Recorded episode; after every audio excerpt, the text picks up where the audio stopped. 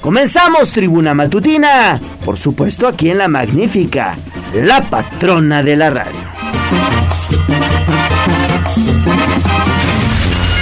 Sitio web, tribunanoticias.mx. ¿Qué tal? ¿Cómo le va? Son las 6 de la mañana con 4 minutos en este ya lunes 19 de septiembre del año 2022 y por supuesto aquí en el 95.5 de FM estamos listos para presentarles la información más importante de las horas recientes y en estos momentos comienza el funeral de Estado. Estamos en pleno allá en Inglaterra, este funeral de Estado de la reina Isabel II.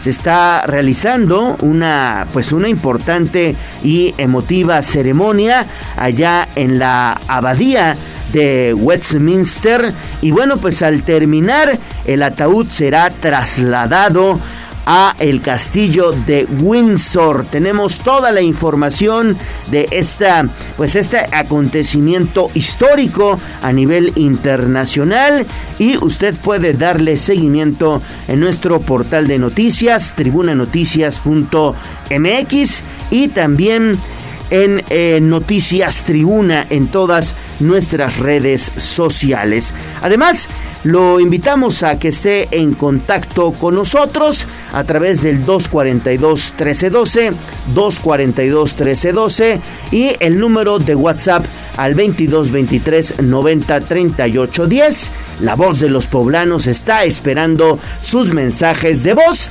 Recuerde que queremos hacer las noticias con usted y también nos gustaría escucharlos. ¿Por dónde andan? Platíquenos al 22 23 90 38 10. Así que sin más preámbulo, vámonos con la información. Instagram, Tribuna Noticias. Mi ciudad es la de un niño dormido. Hablemos de nuestro pueblo. El reporte de la capital poblana. En Tribuna Matutina. Bueno, terminaron las fiestas patrias y llegó el 19 de septiembre, un día importante para todos los ciudadanos de México debido a que, bueno, pues conmemoramos un aniversario más de estos sismos que han afectado de forma considerable a el país, principalmente a la capital del país y la zona centro, como el temblor de 1985 y apenas el temblor del año 2017, además de que hoy también se conmemora el Día Nacional de la Protección Civil. Y por eso se estarán desarrollando pues algunos simulacros prácticamente en toda la entidad poblana. ¿No es así, Pili? ¿Cómo estás? Muy buenos días. Buenos días. Bueno, para efectuar un ejercicio de salvación en caso de sismo y para conmemorar los sismos que ocurrieron en México en 1985 y en el 2017, en la misma fecha, las autoridades de protección civil realizarán hoy al mediodía este simulacro. La secretaria de Gobernación, Ana Lucía Gil, este fin de semana ha establecido comunicación con todas las autoridades de los ayuntamientos del interior del Estado, así como con las diferentes secretarías de la entidad, con direcciones de hospitales, para que se sumen al simulacro. Esto es lo que habrá. Puebla participa en el simulacro nacional del 19 de septiembre que se va a llevar a cabo a las 12 horas con 19 eh, minutos, a las 12 y 19 de, la tarde.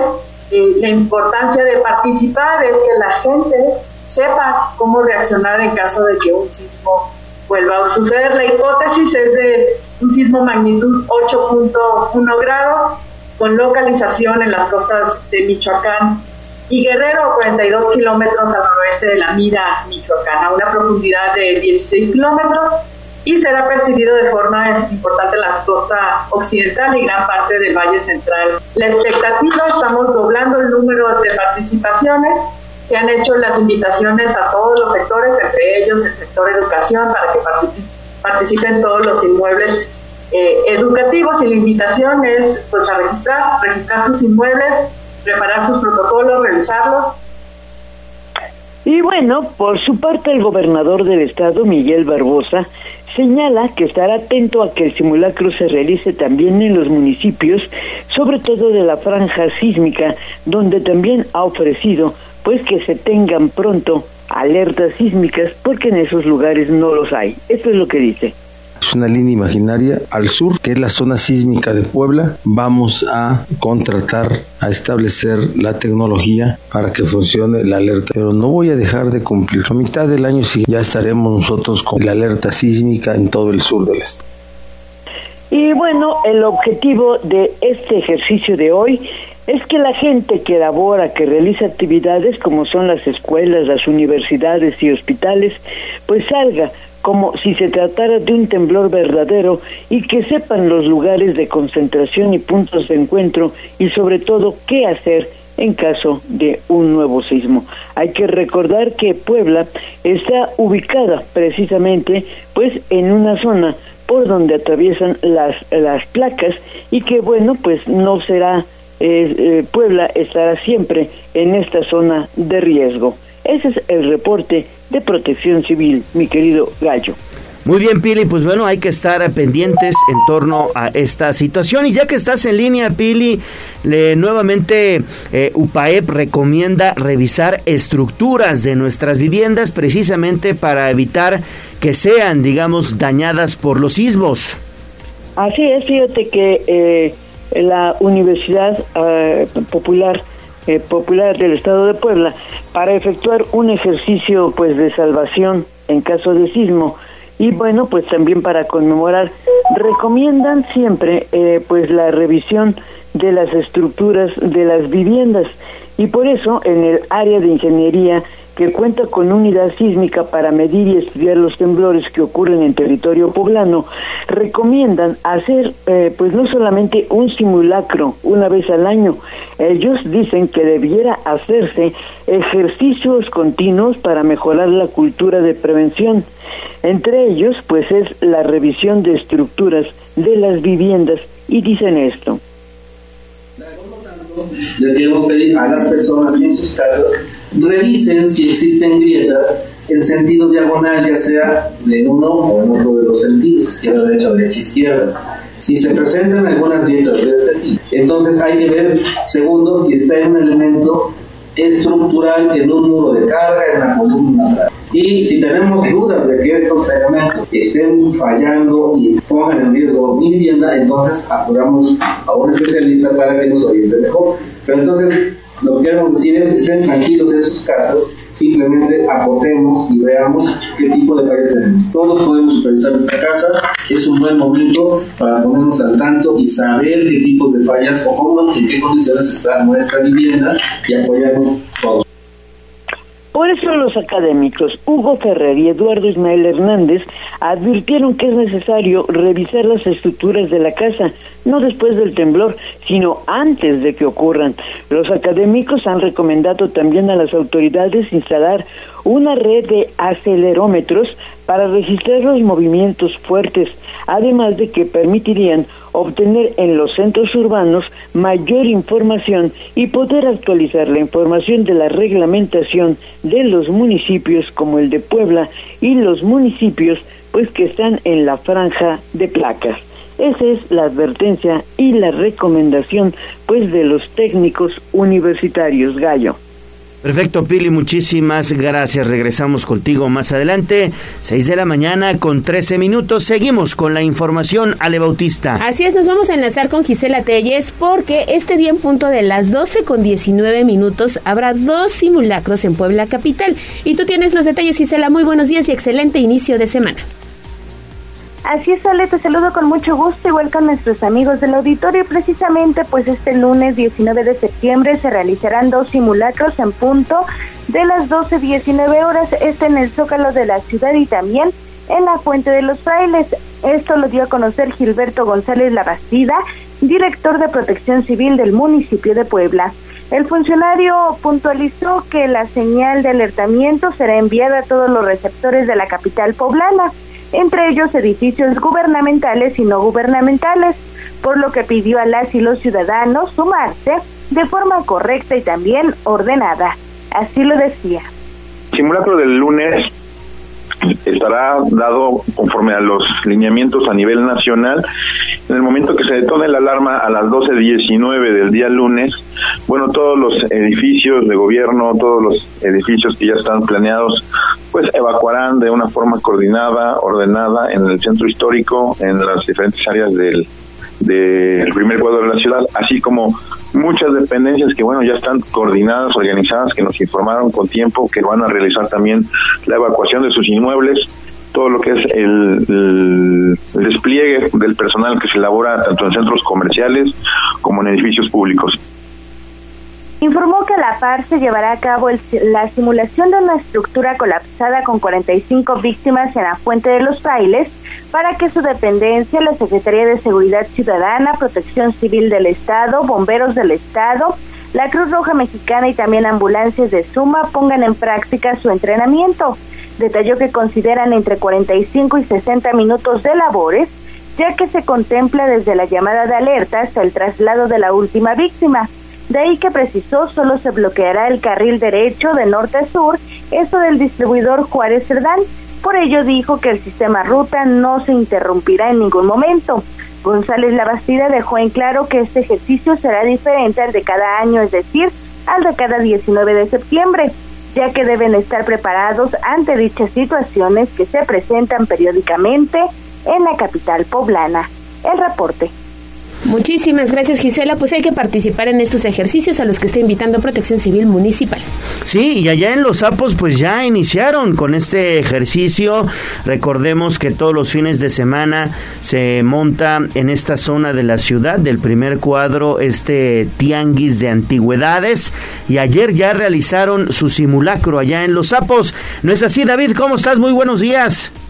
Leo Gallo, Ale, muy buenos días este lunes. Pues sí, un simulacro se llevó a cabo al mediodía de este domingo en el corazón del barrio de Los Sapos. Fue al filo de las 12.19 del mediodía cuando un megáfono comenzó a reproducir la alarma de alerta sísmica.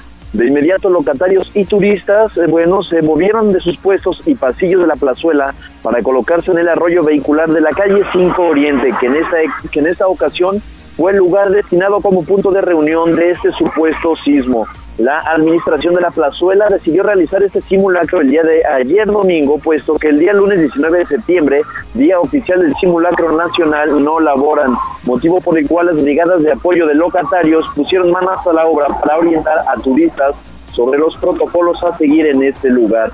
La calle 5 Oriente, como te comentaba, fue cerrada al tráfico por alrededor de cuatro minutos lo que provocó caos vehicular en la zona, pues esta es una ruta bastante transitada los fines de semana debido a sus atractivos turísticos. Al finalizar el ejercicio, los participantes aplaudieron por el éxito y la buena aceptación de los presentes a realizar estas actividades de prevención. Todas las personas regresaron a sus puestos y actividades y el turismo continuó visitando los locales con normalidad. Gallo, esa es la información.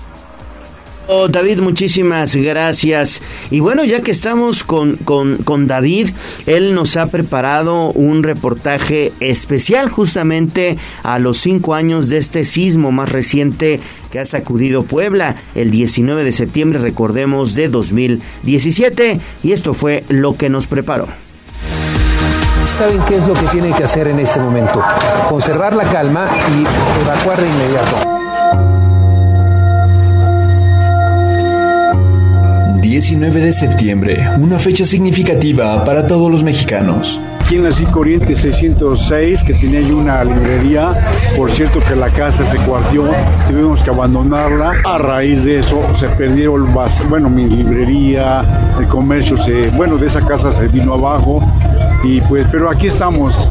A las 11 de la mañana del día 19 de septiembre de 2017, las personas atendían al llamado de un simulacro nacional, en el que con calma y tranquilidad cumplían con las indicaciones de las brigadas que se habían formado en cada empresa, escuela y lugar de trabajo donde se realizaba este ejercicio.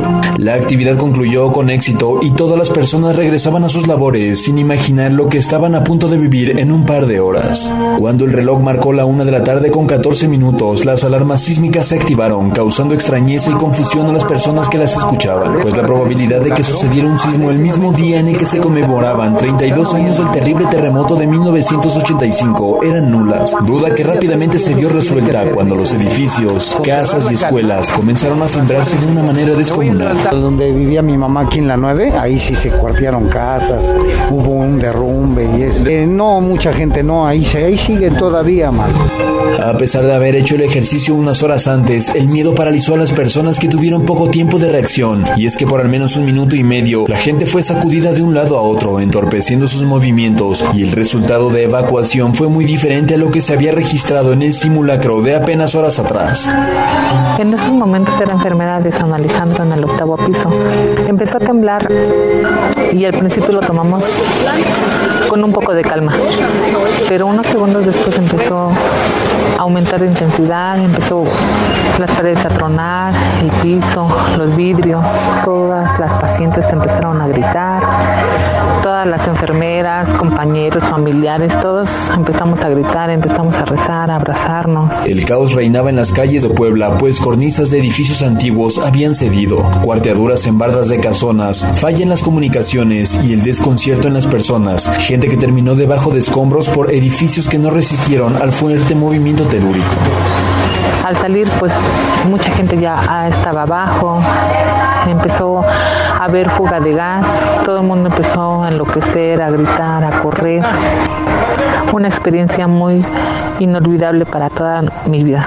Los servicios de emergencia saturaron su capacidad de respuesta, pero también salió a relucir una de las cualidades más grandes de los mexicanos, pues cada mano que estaba disponible para ayudar lo hacía, moviendo escombros, sacando gente y ayudando a las brigadas de búsqueda y rescate. 45 personas perdieron la vida tan solo en la ciudad de Puebla, 370 en todo el país y más de 7.200 heridos fue el saldo de aquel fatídico día. A cinco años de esta tragedia, las heridas no se han curado del todo. Uno de los edificios más afectados en Puebla fue el Hospital de San Alejandro que quedó totalmente inhabilitado después del daño estructural que sufrió. Este hospital era el más grande de la región y atendía a 1.200 derechohabientes en consultas diariamente y podía llegar a albergar hasta 2.500 internados. Después de muchos proyectos inconclusos que no pasaron del papel y recursos derrochados en supuestas nuevas sedes que no fueron aprobadas, apenas este año logró ser demolido en un proyecto a cargo de la Secretaría de la Defensa Nacional y se dice que su construcción iniciaría el próximo mes de octubre.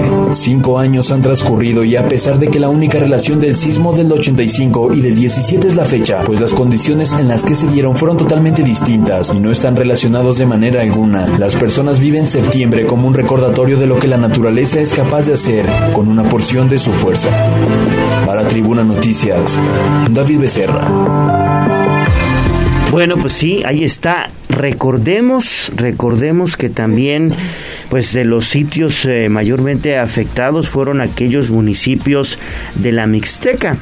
Tan solo si ustedes van a Huaquechula, por ejemplo, a este municipio en la puerta de la Mixteca, antes de llegar a Izúcar de Matamoros, todavía podrán encontrar el ex convento de Huaquechula en malas condiciones, la propia presidencia municipal de Huaquechula que sigue con cuarteaduras. Entonces todavía hay muchos edificios que necesitan ser intervenidos y que resultaron afectados por este sismo, sismo perdón, de hace cinco años. Así es, y no te vayas muy lejos en Atlix conoce mucho la También. presidenta municipal Ariadna Ayala, hacía un recuento de pues todas estas afectaciones que sufrieron principalmente algunas casonas del centro histórico y que hasta la fecha bueno siguen sin tener esa intervención que tanto se necesita y seguramente hoy mucha gente todavía recuerda esas imágenes tan solo del centro histórico. ¿Te acuerdas que aquí en la 11 Sur y que es la 11 o la 13 donde está esta escuela de héroes de la La Reforma? 11, 11 y 11. Una madre de familia y su niña perdieron la vida porque les cayó parte de una cornisa. Una cornisa.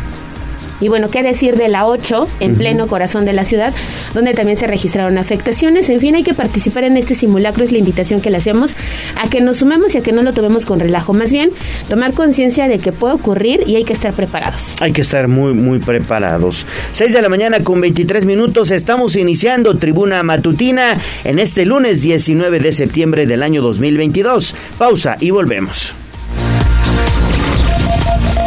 Vamos a un corte comercial y regresamos en menos de lo que canta un gallo. 95.5 FM y 12.50 AM. La patrona del popular mexicano, la magnífica. Seguimos con el gallo de la radio. Twitter, arroba tribuna vigila. Mi ciudad es la cuna de un niño dormido.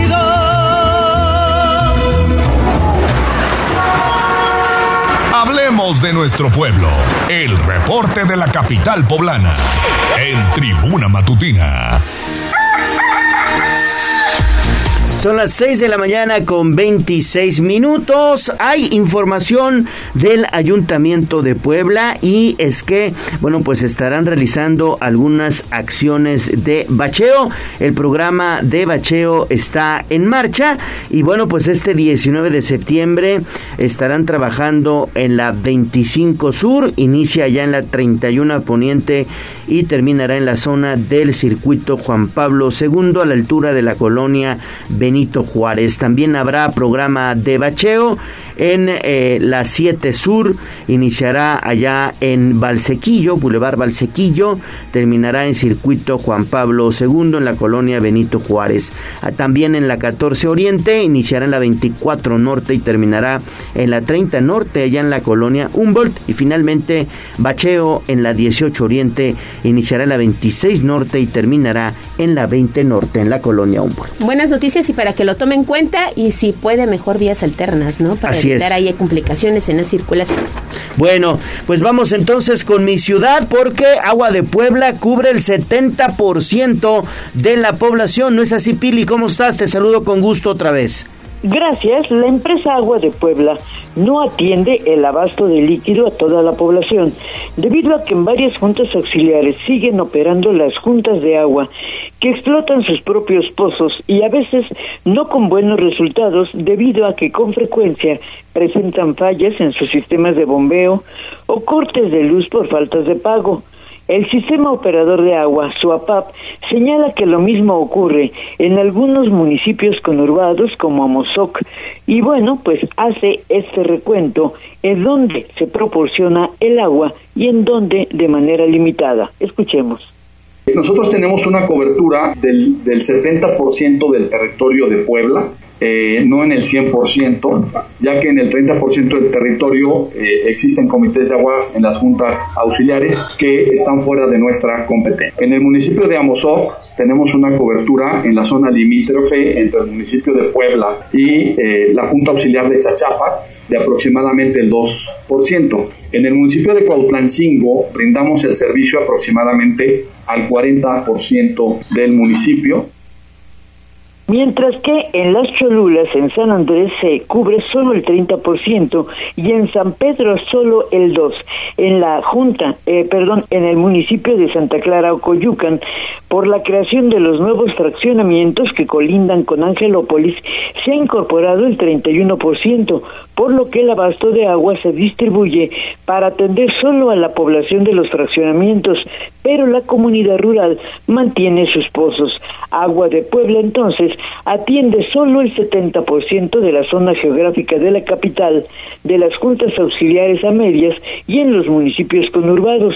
Los habitantes de las comunidades prefieren explotar los pozos de su población, pero no siempre reciben el mantenimiento ni las cuotas cubren la totalidad del servicio. Agua de Puebla se aboca entonces a atender solo a 450 mil clientes que tiene en Puebla capital y más de 100 mil en la zona conurbada, pero podría atender a mayor número. El reporte.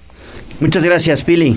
Vamos con Gisela Telle, 6 de la mañana con 30 minutos y es que el Ayuntamiento de Puebla va a adquirir 71 vehículos para la capital poblana. ¿No es así, Gisela? Así es, Ale, te saludo de nueva cuenta, igual que a nuestros amigos del auditorio, y para completar algunas áreas operativas y funcionales, Bernardo Arrobarena García, titular de la Secretaría de Administración del municipio de Puebla, dio a conocer que se adquirirán 71 vehículos. En la entrevista, el funcionario puntualizó que la licitación correspondiente ya se lanzó, una vez que pretenden reforzar áreas de supervisiones como protección civil, infraestructura, movilidad, gobernación, entre otras. Indicó que la última adquisición ambiciosa de unidades fue en el periodo 2011-2014. Posteriormente se realizó una compra menor y en la pasada gestión fue ínfimo el parque. Detalló que actualmente cuentan con vehículos de 2008 y 2009 que se tratan de, de rescatar operativamente. Sin embargo, señaló que están en pésimas condiciones. Así lo decía. Son 71 vehículos los que este, se, lanzaron de nueva cuenta licitación, que son para la renovación del parque vehicular del ayuntamiento y, bueno, más que renovación, para completar algunas áreas operativas y funcionales, eh, tanto de la dirección, sobre todo muchas áreas de supervisiones. El parque vehicular, eh, la última compra eh, que se hizo de manera inteligente y de manera este, un digamos, más ambiciosa fue la de la anterior administración 11 14, todavía después se renovó un poquito y, en la administración, en la última administración fue ínfimo el parque, el parque que, se, que se metió. Nosotros tenemos todavía vehículos ahí este, tratando de rescatarse. Arrubarena García informó que se han tenido que ir descartando vehículos porque por reglamentación no se les debe invertir más recursos del autorizado y hasta el momento ya se ha rebasado el 50% en reparaciones que exceden el propio valor el reporte. Muy bien, Gis. Y también este fin de semana largo, pues los visitantes aprovecharon para pues darle un recorrido a la ciudad de Puebla, específicamente al Zócalo y a los museos, ¿verdad? Así es, Gallo, el Zócalo de Puebla, el centro histórico y también los diferentes museos de la ciudad fueron los sitios favoritos de las y los ciudadanos durante este fin de semana largo debido a las celebraciones de las fiestas patrias. En entrevista para Tribuna Noticias, las y los poblanos coincidieron en que el pasado 15 de septiembre decidieron pasarla en familia después de dos años de la pandemia de coronavirus, una vez que prepararon diversos platillos típicos y juegos para pasar una noche inolvidable. Así lo decían. Afortunadamente, todo muy tranquilo, en familia, felices y por pandemia pues esto se había suspendido. Afortunadamente ahorita ya se puede convivir más abiertamente, todavía con un poquito ahí procurando la distancia, pero todo bien, todo muy bien. Este fin de semana este, lo iniciamos muy a gusto eh, con el festejo del 15 de septiembre. Aprovechamos para reunirnos en familia. Tenía este, un poquito de tiempo que no veía unos parientes y bueno, aprovechamos la fecha para la reunión. Este, al día siguiente, el famoso recalentado, bueno, todavía convivimos un poco más y después este, aprovechamos para visitar algunas amistades que, que también tenía tiempo que no, que no coincidíamos, por ende pues no nos podíamos ver ya el día de hoy eh, aprovecharemos la noche de museos gratis. Eh, de nuestro interés es el ex convento Santa Rosa que visitaremos por la tarde este y algunas y algunos que estén dentro del centro histórico de Puebla Teresa Guevara de 45 años de edad y Jesús Morales de 39 años de edad coincidieron en que este sábado 17 de septiembre Aprovecharon también la noche de museos, posteriormente disfrutaron de la pelea de box en familia y para concluir el puente este domingo realizaron actividades recreativas en las zonas como los fuertes de Loreto y Guadalupe. También Rosa María de 65 años de edad y Carlos Morales de 48 años de edad puntualizaron que recorrer el primer cuadro de la ciudad y el zócalo son definitivamente sus actividades favoritas en sus días de descanso, pues cada rincón está lleno de arte y cultura. Es que es importante también mencionar que desde el 15 y hasta este 18 de septiembre se ofrecieron más de 30 presentaciones con la participación de más de 300 artistas en el Zócalo de la ciudad y otros puntos del primer cuadro de la ciudad, además de que realizaron una edición más de Noche de Museos y también del Festín Poblano. El reporte. Perfecto, Gis, muchísimas gracias. Oye, y antes de continuar con más información que tiene Gisela Telles, rápidamente nos están informando de última hora que hay un cliente, al parecer fallecido, dentro de las instalaciones de un casino que se ubica en Circuito, Circuito Juan Pablo II y la diagonal de la 19 Poniente. Ya hay policía de la Secretaría de Seguridad Ciudadana y de la Fiscalía en el lugar. Ya tenemos el video disponible que vamos a publicar a través de la voz de los poblanos. Bueno, pues ahí está la información, esto de última hora. Vamos a ir a pausa y regresamos con más aquí a Tribuna Matutina. Vamos a un corte comercial y regresamos en menos de lo que canta un gallo. 95.5 FM y 12.50 AM. La patrona del popular mexicano, la magnífica. Seguimos con el gallo de la radio. Leemos tus mensajes en WhatsApp, en La Voz de los Poblanos, 22 23 90 38 10. Esta es la voz de los poblanos. En Tribuna Matutina también te escuchamos. 22 minutos antes de las 7 de la mañana y estamos listos, mi estimada Ale Bautista, que nos dice la voz de los poblanos. Pues fíjate que ya tenemos saludos, la terminación 2427 nos dice muy buenos días ya escuchándolos después de las fiestas patrias.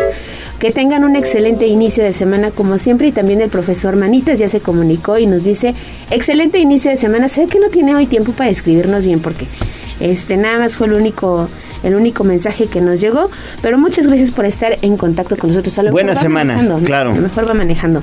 Y también Juan José Merino nos está compartiendo el video de lo que sucede en este casino que se ubica ahí en Circuito Juan Pablo II y la diagonal de la 19 Poniente. Le decíamos que fue localizada una persona al parecer ya sin vida. Hay elementos de la Secretaría de Seguridad Ciudadana y de la Fiscalía General del Estado. Así que no se alarmes en la zona de la Noria porque nos están preguntando más o menos por dónde. Es en la zona de la Noria. También la terminación 9757 nos manda un mensaje de buenos días y la terminación 7776 nos comparte una fotografía de un perrito y nos dice ayúdenme a regresar a casa, me llamo Balú. Hay un número de contacto y lo vamos a difundir también a través de la voz de los poblanos. Se perdió en la 32 Poniente y 11 Norte. Es un perrito de color negro. Con cafecito, Balú. Dice, si me ven, resguárdeme, soy de casa y no sé andar en la calle. Lo vamos a compartir a través de la voz de los poblanos. Y finalmente la terminación 3436, que también nos manda un mensaje de buenos días y nos dice, excelente inicio de semana, ya preparándonos para las hojaldras. Sí, ya en varios hornitos, incluso en algunas tiendas departamentales, bueno, de autoservicio, ya hay hojaldras. Ya hay hojaldras, Sí, ya, híjole. ya se siente eh, la temporada de Día de Muertos. y Pero ya le falta todavía todo octubre, parte de septiembre y ya están las hojaldras. y Pero bueno, en los centros comerciales ya hay decoración de Navidad. es lo que te iba a decir. No, los centros comerciales ya año, andan ¿no? con todo. Sí, ya se nos fue el año. Si tiene hojaldras, tráigame. Me gustan las que tienen este mantequilla arriba. Ah, esas son Con riquísimas. azúcar. Sí, Con sí, azúcar, sí. Un poquito. Pero bueno, son los mensajes que tenemos y recuerde mandarnos mensajito de voz al 22 23 90 38 10. Bueno, continuamos entonces con la información. Son 20 para las 7 de la mañana. Que no se le haga tarde. Incremento habrá en la ley de ingresos 2023. ¿No es así, Gis? Regresamos contigo. Así es, Gallo. La titular de la tesorería del municipio de Puebla, María Isabel García Ramos, dio a conocer que la ley de ingresos 2023 tendrá un incremento menor a la inflación. Esto será del 7%. La funcionaria dejó en claro que no habrá nuevos impuestos una vez que destacó fue la instrucción del presidente municipal Eduardo Rivera Pérez. Así lo decía.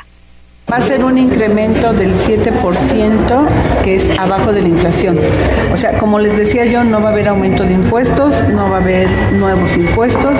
Lo que va a haber es una actualización, que es, se supone que podríamos ampliar el monto de la inflación. La inflación ahorita está en 8.5, calculamos que a fin de año va a estar arribita del 9.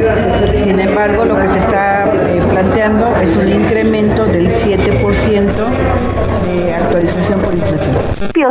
Sin embargo, dijo que deberán esperar para determinar si se incorpora o no un concepto adicional. El reporte. Muy bien, Gis, muchísimas gracias. Y vamos entonces con Liliana, porque, bueno, pues continuamos con esto del presupuesto. Así es, fíjate que habrá incrementos, pero sobre todo se dará prioridad a salud y seguridad en el presupuesto de 2023. Adelante, Lili. Muchas gracias, Ale. Te saludo con gusto, igual que al auditorio. Sergio Salomón Céspedes Peregrina, presidente de la Junta de Gobierno y Coordinación Política en el Congreso del Estado, declaró que desde el legislativo y en el marco de la conformación del presupuesto estatal 2023 se apoyarán dos áreas prioritarias, salud y seguridad. Comentó que la propuesta del titular del Ejecutivo de construir dos nuevos hospitales en Puebla será impulsada por el Congreso, ya que se trata de demandas de gran importancia para un sector vulnerable, los niños en tanto que el tema de la seguridad también será prioridad a la hora de solicitar los recursos para el ejercicio del próximo año, ya que es importante no bajar la guardia y apoyar a la autoridad estatal en su lucha contra el crimen. Escuchemos. Estamos analizando cómo viene la propuesta, pero sin duda parte de la gran de lo que se tiene que seguir haciendo es reforzando el tema de salud. Hoy vemos con mucha puntualidad que hay, un, hay la propuesta para armar dos hospitales y creo que es fundamental, es prioritario y estaremos apoyando esa iniciativa para que se siga reforzando el tema de salud. La seguridad sigue siendo un tema de prioridad porque la paz es importante en nuestro estado y creo que el gobernador así lo ha hecho y nosotros estaremos dispuestos a coincidir en lo que sea lo mejor para Puebla. El legislador aprovechó para reconocer al personal del sector salud y particularmente al secretario José Antonio Martínez García por la estrategia implementada para enfrentar la pandemia por coronavirus, pues se ha dado una respuesta integral a la población. Bueno, cabe recordar que el gobernador Miguel Barbosa anunció recientemente su intención de ampliar la infraestructura hospitalaria en la entidad a través de la construcción de dos hospitales, uno de ellos dedicado al tratamiento de pequeños con cáncer y otro para menores con males cardíacos y hepáticos. Es el reporte.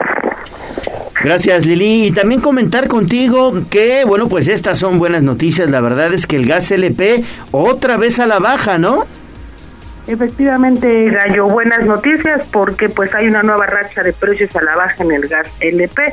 De acuerdo a la lista de la Comisión Reguladora de Energía, de precios máximos del combustible en la zona conurbada, el precio del tanque de 20 kilos costará 446.60 pesos, 8 pesos menos que la semana pasada. El documento vigente del 18 al 24 de septiembre de 2022 indica que el precio por kilo será de 22,33, el litro costará 12,06 y se trata de la región 154 que considera municipios como Puebla, Tlixco, Las Cholulas, San Martín, Texmelucan y San Felipe Teotlelcingo.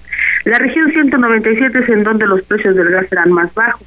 El tanque de 20 kilos costará 431.6 pesos. La semana pasada costó 439.4 pesos y la diferencia es de 7 pesos con 80 centavos.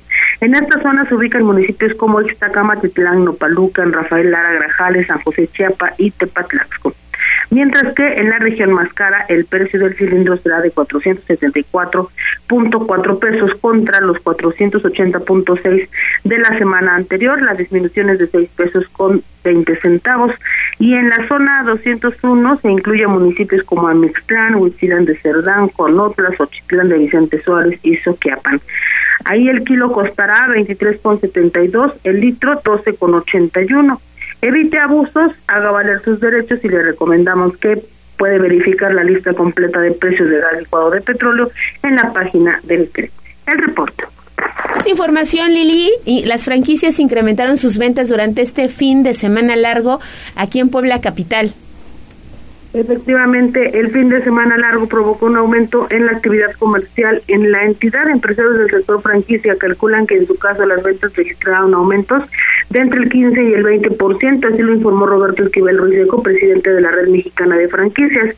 Los establecimientos más favorecidos fueron los que se dedican a la venta de alimentos y bebidas, seguida de las tiendas de ropa y accesorios, particularmente aquellos que ofertaron prendas de temporada, y finalmente los supermercados, y es que en estos últimos el consumo se concentró en la adquisición de los ingredientes para la cena de la noche mexicana y las bebidas alcohólicas, pues muchas familias desarrollaron los festejos desde casa. Vamos a escuchar. Y principalmente en lo que vienen siendo eh, lugares de alimentos y bebidas, que son los, principales donde muchos llegan a cenar, etcétera. Obviamente restaurantes, los bares, que donde sobre todo los jóvenes llegan a, a estar en este tipo de lugares y dentro de ello ya tenemos la, la, parte externa a la red mexicana de franquicias, pero tenemos la, la, parte, por ejemplo, del sector comercial, en la cual viene la venta de trajes típicos, la venta de, los sombreros, etcétera, ¿no? Entonces, aquí es donde sí vamos a tener una derrama económica bastante importante. Este tipo de fechas, añadió el empresario, representan una buena oportunidad para incentivar la economía a través del consumo local y en este sentido Esquivel Riseco recordó que el sector ya ha recuperado los empleos perdidos durante la pandemia, por lo que ahora el reto es conservarlos. Es el reporte. Muy bien, Lili, muchísimas gracias. Regresamos contigo más adelante. Mientras tanto, cuando son las 6 de la mañana con 48 minutos, vamos a pausa y volvemos a las calles con David Becerra. Vamos a un corte comercial y regresamos en menos de lo que canta un gallo. 95.5 FM y 12.50 AM. La patrona del popular mexicano, la magnífica. Seguimos con el gallo de la radio. Twitter, arroba tribuna vigila. ¿Por dónde sí y por dónde no? Estamos de vuelta, faltan 10 minutos para las 7 de la mañana. Vamos inmediatamente con David Becerra. ¿Dónde andas, David? ¿Qué te encontraste? Adelante. Mi querido Gallo, ya nos hemos trasladado a este casino que se encuentra sobre el eh, circuito Juan Pablo II y la diagonal de la 19 Sur. Y es que un hombre falleció al interior de las instalaciones. Esto ocurrió en el transcurso de la madrugada, mientras pues se encontraba disfrutando de los servicios del casino. Eh, comentan testigos que el hombre comenzó a sentirse mal, llamaron a una ambulancia, pero al llegar, bueno, ya había fallecido.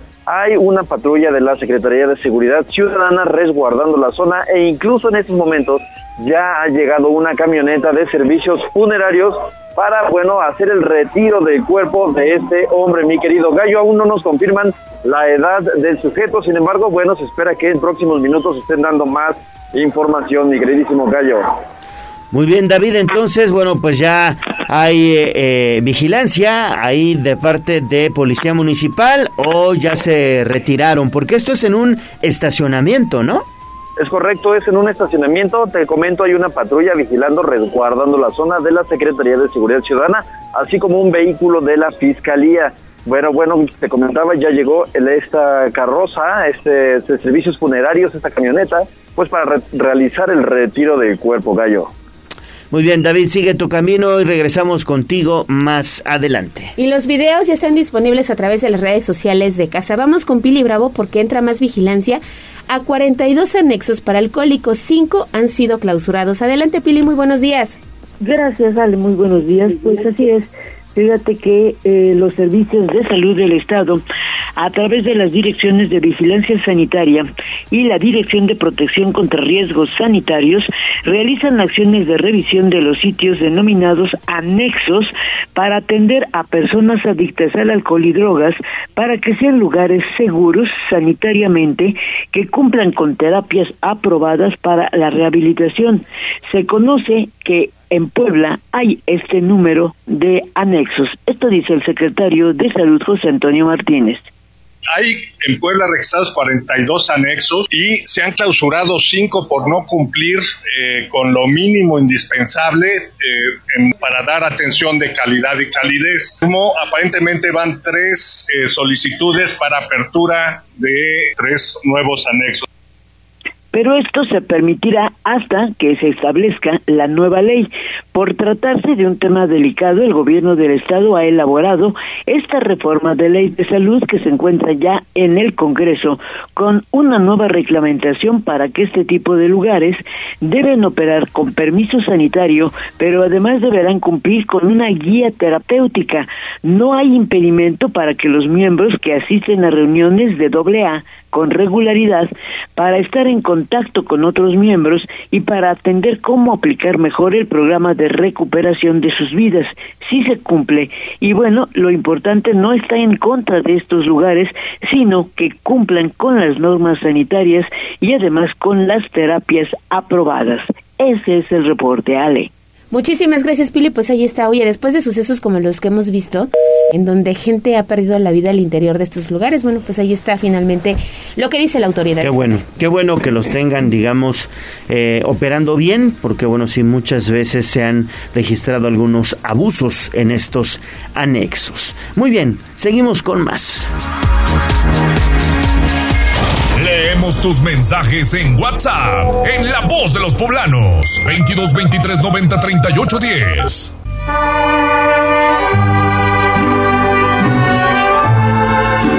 Faltan seis minutos para las 7 de la mañana y por supuesto es hora de las tradicionales mañanitas del señor Pedro Infante, porque recuerden ustedes que todos los días el gallo de la radio y la voz de los poblanos festeja con ustedes si está cumpliendo años, si están de manteles largos o incluso si es su santo. Hoy hoy de quién es día. Fíjate que es día de quienes llevan el nombre de Genaro, así que una felicitación para ellos, pero si usted está de cumpleaños, y quiere llevarse este pastel cortesía de Pastelería 520 del Gallo de la Radio y la Voz de los Poblanos, nos manda un mensajito de voz. Fíjate que veía ayer una sucursal ubicada allá en Plaza Torrecillas. Sí. Eh, vi y está muy bonita la decoración y los pasteles, oye, se ven deliciosos. Sí, la verdad es que están buenísimos, están buenísimos los pasteles de Pastelería 520.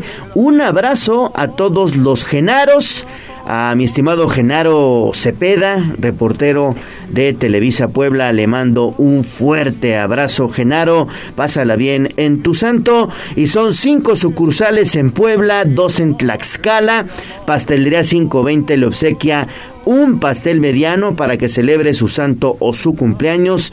Pastelería 520, la tradición de una nueva generación. Puede encontrarlos en 520.mx.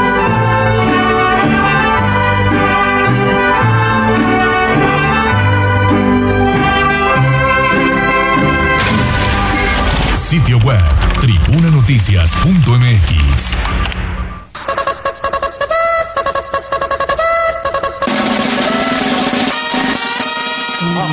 Más allá del pueblo y la zona conurbada. ¿Qué pasa en nuestras localidades vecinas? En Tribuna Matutina. 6 de la mañana con 56 minutos hacemos enlace hasta Tehuacán con Servando Medina porque vaya que hay información generada durante este fin de semana. Muy buenos días Servando y excelente lunes. ¿Qué tal Ale Bautista, Leonardo Torija? Buen día. Efectivamente, mucha información del reciente fin de semana aquí en Tehuacán. Oigan, les comento que luego de instalarse las casillas correspondientes en una aparente elección interna sin contratiempos, quedó electo Leonardo Cabanzo Méndez como nuevo presidente del Comité Directivo Municipal del Partido Acción Nacional aquí en Tehuacán. Además, también se eligió a consejeros tanto estatales como nacionales. Ayer domingo participaron cuatro planillas en este proceso interno, logrando Cabanzo Méndez obtener la presidencia del PAN con solo 188 votos de la militancia panista. Por su parte, Mercedes Bular Montoro fue propuesta como consejera estatal y Miguel Abad Carrillo como consejero nacional. Solo falta que el comité directivo estatal ratifique las propuestas. Sin contratiempo se desarrolló la elección interna en donde participaron casi 500 panistas de los 944 militantes que tenían sus derechos a salvo y se contó con representantes del comité directivo estatal. Durante los próximos tres años estará a cargo de la directiva Leonardo Cabanzo y su equipo siendo la contienda electoral del 2024 su responsabilidad mayor.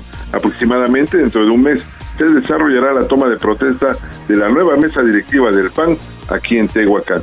Por otra parte, les comento que tentativamente sería la Junta Auxiliar de San Diego Chalma, donde podría instalarse la base de operaciones de personal de la Secretaría de la Defensa Nacional que refuerza la vigilancia, esto luego de que tras verificar las instalaciones del Centro de Emergencias y Respuesta Inmediata, el CERIT, no cumple con las características que se requieren. Armando Ramírez San Juan, regidor de Gobernación, dijo que se contemplaba habilitar las instalaciones del CERIT para albergar la base que requiere el personal militar por cinco meses en promedio. Tras revisar, no se cuenta con las condiciones que se buscan, por lo que se sigue eh, necesitando un inmueble adecuado que reúna las especificaciones necesarias. Destacó que la otra opción que se tiene para esta base es un inmueble que pertenece al municipio ubicado en San Diego Chalma, a un costado de donde se encuentra el organismo operador de los servicios de agua potable y alcantarillado en los zapatos, por lo que ya el área de obras públicas checa el inmueble para ver si reúne los requerimientos que ha solicitado el personal militar. El compromiso del ayuntamiento es dar al ejército un inmueble para que sirva como base que cuente con dormitorios, así como también un área de estacionamiento para sus vehículos, por lo que se cuenta con un presupuesto de 120 mil pesos para realizar las acciones de adaptación del lugar que se buscan. Aun cuando el personal del ejército mexicano ya se encuentra apoyando en las acciones para reforzar las eh, actividades de seguridad y vigilancia del municipio, se tiene hasta finales de este mes para poder darles el espacio solicitado para que se establezca esta base militar de vigilancia. Pues hasta acá mi reporte y que tengan un excelente inicio de semana. Muy bien, mi estimado Servando, muchísimas gracias. Igualmente para ti, un excelente inicio de semana. Y de Tehuacán nos vamos para Cholula porque llegará la réplica de la Capilla Sixtina, Lili. Efectivamente, Gallo será en noviembre cuando la réplica de la Capilla Sixtina llegue a la región de las Cholulas. Así lo confirmó Sergio Vergara Verdejo, secretario de Cultura en la entidad. La sede aún no ha sido definida, pues persiste la idea de que se ubique en un lugar en el que beneficia a San Pedro y San Andrés. El funcionario agregó que ya se ha determinado que la instalación de este atractivo turístico se realice de modo que no requiera excavaciones y aún así el Instituto Nacional de Antropología e Historia no ha dado su aval para que ello suceda y es que si un permiso no podrá instalarse. Escuchemos. Capilla Sixtina todavía no tenemos el, el, autorización directa del INA porque todo es, pero ya estamos viendo que no va a haber excavación, es, es superficial totalmente. Y entonces en base a eso podemos hacer, todavía tenemos algo, algo de tiempo, pero estamos viendo, si no nos dan la autorización, no la podemos poner, no vamos a, a mantener una... Está proyectada. Nosotros ya la tenemos proyectada para noviembre. La réplica de la Capilla Sixtina es un rompecabezas fotográfico conformado por 2.6 millones de imágenes que en su conjunto reproducen el interior de la bóveda de la capilla. En noviembre del 2019 esta estructura fue instalada en el atrio de la Catedral Metropolitana. Este atractivo turístico cuenta también con una sala de exposición en donde el visitante puede conocer el trabajo detrás de una de las obras más importantes de Miguel Ángel y durante su apertura al público en la capital angelopolitana, la réplica de la capilla recibió a un millón de visitantes. Es el reporte. Gracias, gracias Lili. Así es la réplica de la Capilla Sixtina que ya estuvo aquí en el atrio de la Catedral de Puebla allá en el año 2018, si no me equivoco. Bueno, dijo Lili 2019. 2019 entonces, bueno, entonces ahí estuvo la réplica de la Capilla Sixtina, me tocó ir a, a hacer el recorrido, la verdad es que sí está impresionante, ¿no? Ah, es, espectacular. Sí, si esa es la réplica, imagínate cómo estará la del Vaticano. La original, sí. Bueno, pues no- vamos a tener la oportunidad, quienes no lo tuvimos en 2019, de recorrerla y ahora en la zona de las Cholulas, ¿no? Vale la pena, ¿eh? Sí. Vale la pena. Siete de la mañana con dos minutos, pausa y regresamos. Vamos a un corte comercial y regresamos en menos de lo que canta un gallo. Esta es XHZT 95.5 FM y XEZT 1250 AM. La magnífica, la patrona de la radio. Una estación de Tribuna Comunicación. Fuerza en medio. Seguimos con el gallo de la radio. Sitio web tribunanoticias.mx. Solo ponme en tu libro de recuerdo. El libro de la semana con Alejandra Fonseca en Tribuna Matutina.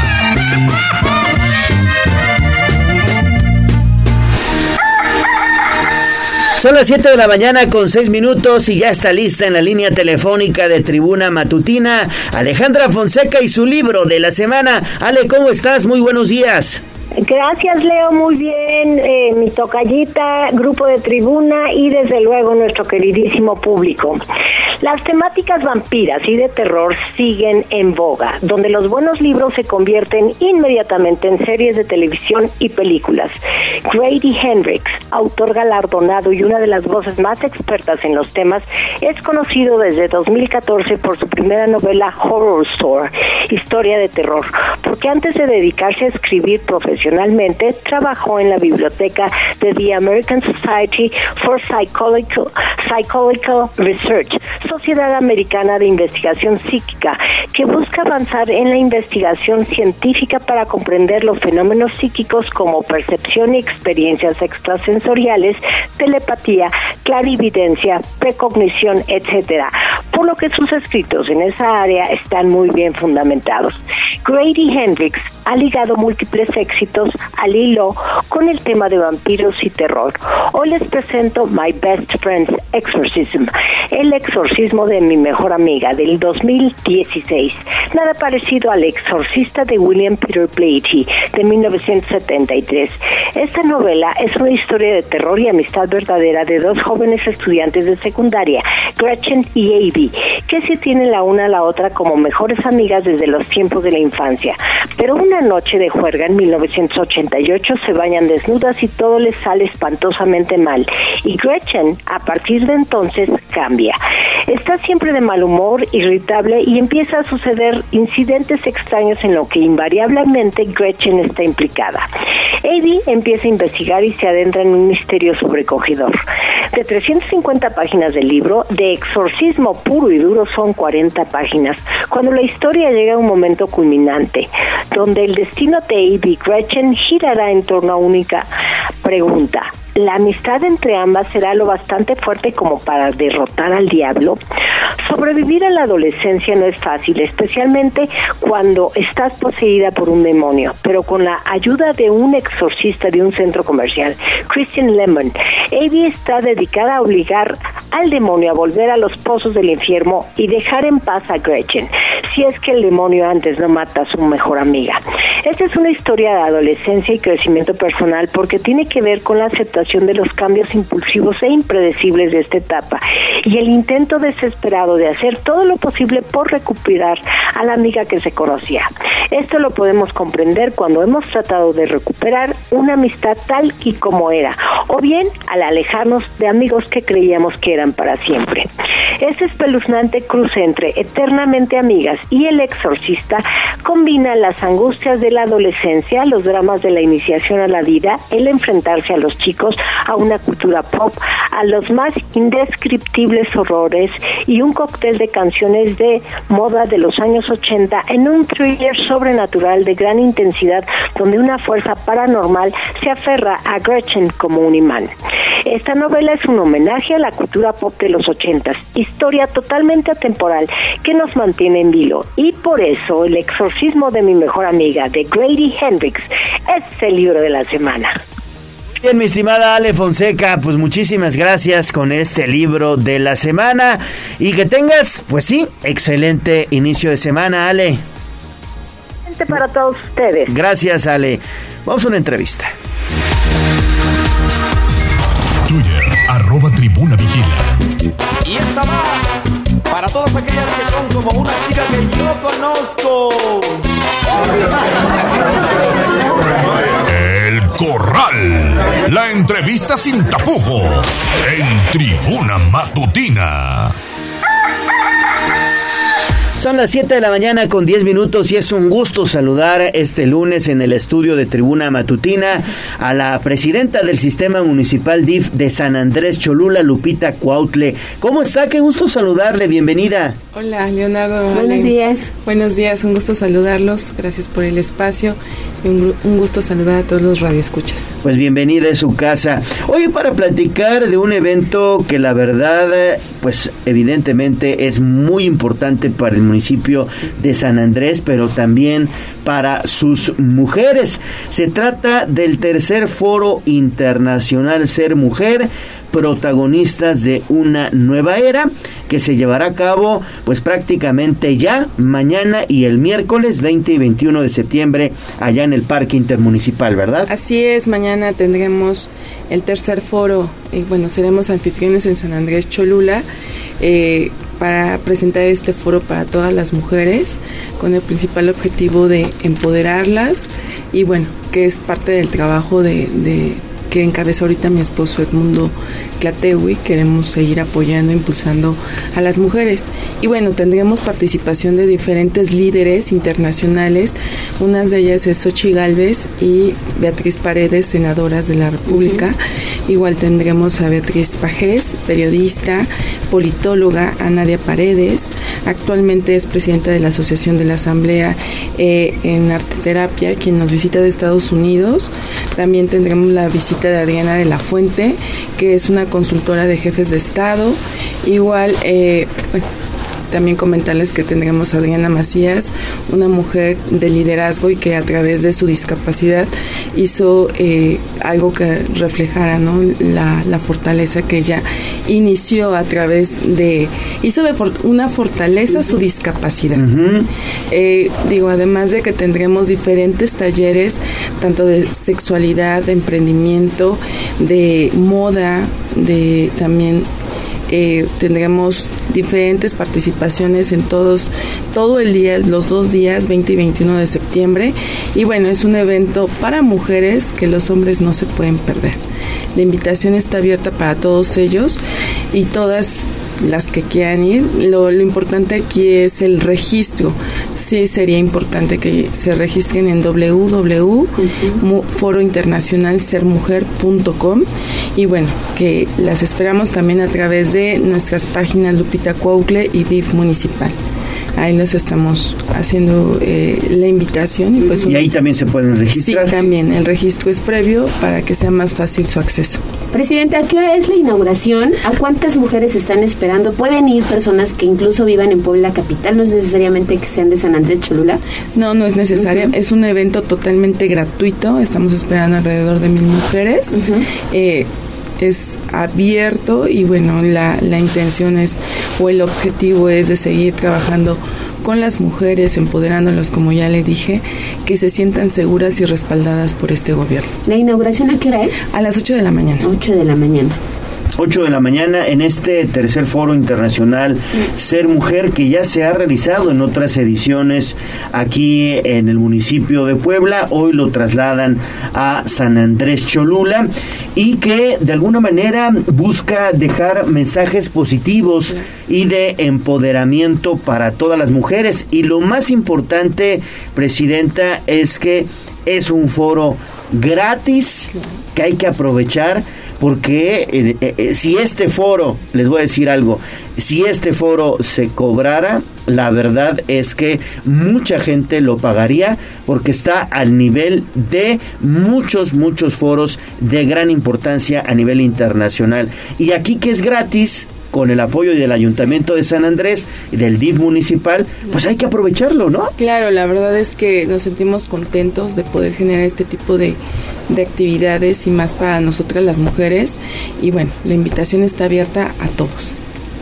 Oiga, Presidenta, este tipo de actividades que ustedes están impulsando en San Andrés Cholula, pues cada vez son más frecuentes. Decíamos hace unos momentos, eh, digamos fuera del aire, que bueno, pues las actividades eh, no paran en el municipio y, ustedes, bueno, pues evidentemente como DIF municipal, también están impulsando actividades con jóvenes, actividades deportivas, actividades con adultos mayores, con mujeres. Pues la verdad es que están, digamos, todos los días chambeando, chambeando, ¿no? Sí, claro, digo, la verdad es que la ciudadanía confió en nosotros, nos dio esta oportunidad y lo que nos, nos toca a nosotros es ese compromiso y realizar las acciones que nos corresponden como con el gobierno que encabeza mi esposo Mundo y una servidora, servidora al frente del DIF. Y deseamos incluso que el fin de semana pues van a tener el, el duatlón, por ejemplo, ¿no? Una importante sí. actividad también deportiva, ¿no? Sí, ya la verdad, eh, las inscripciones siguen abiertas. Invito también a todos a, a que se sigan eh, inscribiendo, participando y pues los esperamos también al duatlón este fin de semana. Y regresando al tema del foro, se van a tocar eh, pues algunas eh, algunos temas importantes, igualdad de género, sí. acceso a la educación, a la eliminación de la no violencia, a la erradicación de la pobreza y al crecimiento económico inclusivo. Claro, así es, todo este tipo de materiales uh -huh. para todas las mujeres que pues son herramientas que necesitamos ya en estos tiempos para seguir adelante y seguir eh, empoderándonos, trabajando en nosotras mismas. ¿Qué es lo que han detectado con las mujeres rápidamente? Allá eh, en el municipio de San Andrés. Eh, a nivel municipio lo que sí. necesitamos más es una independencia económica uh -huh. propia. Entonces a través de estos talleres también lo que buscamos es eh, que ellas se sientan seguras, que ellas se sientan tranquilas y darles las bases o las herramientas para que ellas puedan salir adelante.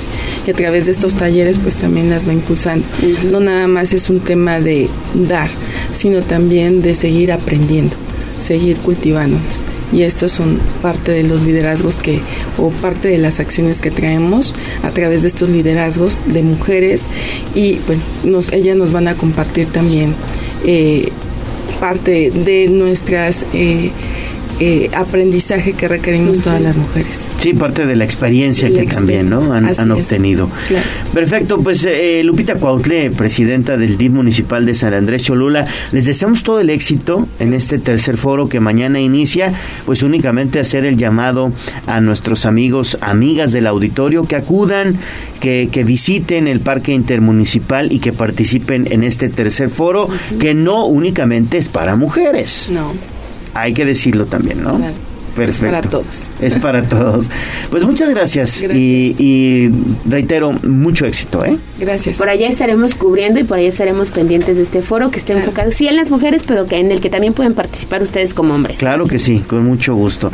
Pausa y regresamos.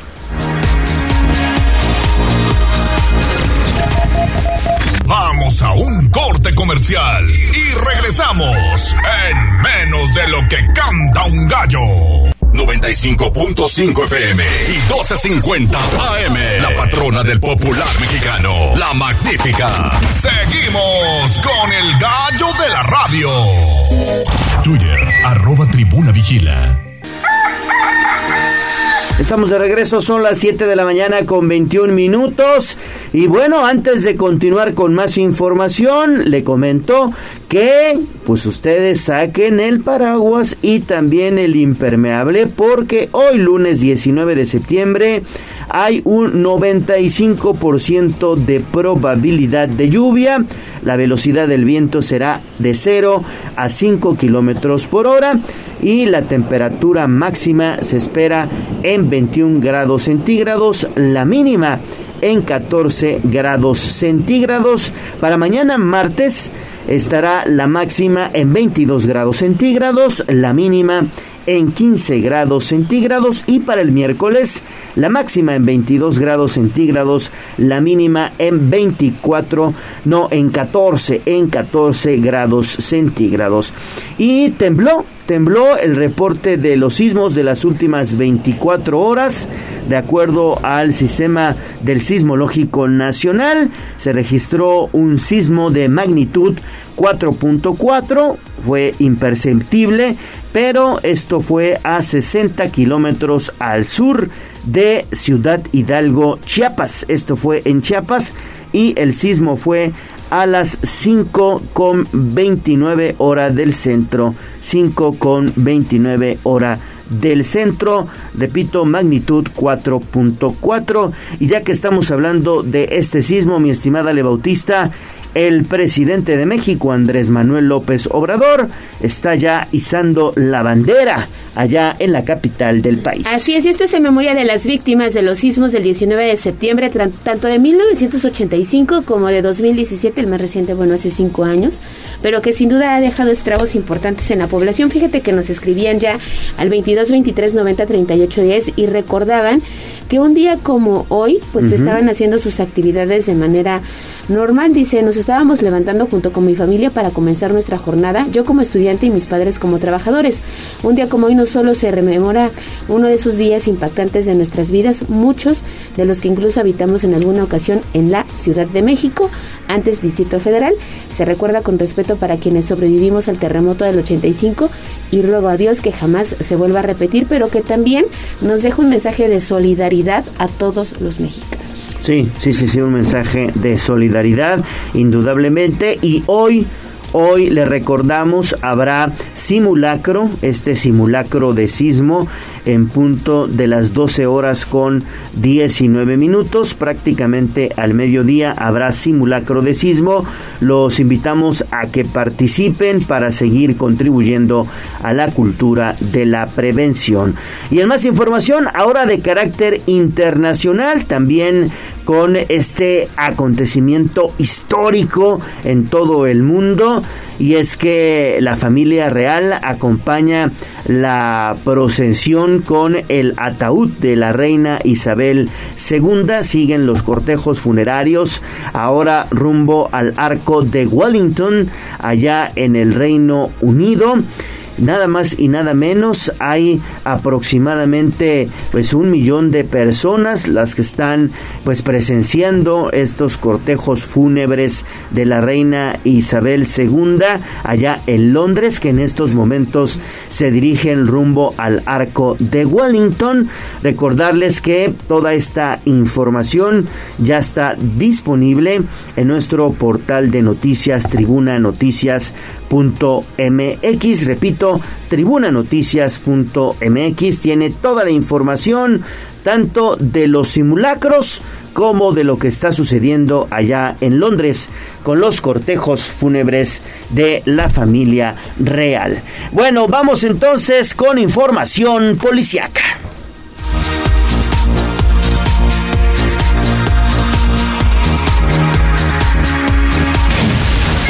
Sitio web código rojo.mx. Y basta ya de tu inconsciencia de esta forma tan absurda. Desde la barrera, respeta la cinta de precaución y para bien la oreja. Comienza la nota roja en tribuna matutina. Bueno, vamos con información de la nota roja y es que una persona sin vida dejó un accidente allá en el Boulevard Atlixco. ¿No es así, Avi? ¿Cómo estás? Muy buenos días. ¿Qué tal, Gallo? Excelente mañana. Efectivamente, y es que lamentablemente te comento que una persona muerta y cinco lesionados, el saldo de un choque entre dos vehículos particulares la noche del viernes sobre el Boulevard Atlixco a la altura del fraccionamiento San José Vistahermosa y es que alrededor de las 11 de la noche un vehículo Volkswagen Jetta de color plata circulaba sobre el Boulevard Atlixco con dirección al norte cuando fue impactado por un automóvil color blanco, el cual se presumía iba conducido por un hombre en estado de ebriedad. Y es que debido a la fuerza del impacto, uno de los vehículos se impactó contra el camellón, provocando que se estrellara contra un poste. Y es que transeúntes, transeúntes que se encontraban por la zona dieron aviso a los números de emergencia sobre un choque ocurrido sobre el Boulevard Atlixco que al parecer habría dejado varias personas heridas. A la zona arribaron elementos de tránsito municipal, técnicos en urgencias médicas, paramédicos y rescatistas de protección civil municipal, quienes al inspeccionar la unidad solo se pudo confirmar de la muerte de una joven identificada como Brenda de 23 años de edad. Además, las personas heridas se identificaron como Alma de 22 años, María de 23, David de 25, Juan y Jaffer de 22 años, este último, quien sufrió una fractura expuesta en un brazo y lo trasladaron al Hospital de Traumatología y Ortopedia de la Secretaría de Salud. Tras el aparatoso accidente, las autoridades municipales detuvieron a los dos conductores para deslindar responsabilidades en el homicidio culposo y la vialidad fue cerrada por varios minutos. Es la información que tenemos, Gallo. Gracias, Avi. Regresamos contigo más adelante. Twitter, arroba tribuna vigila.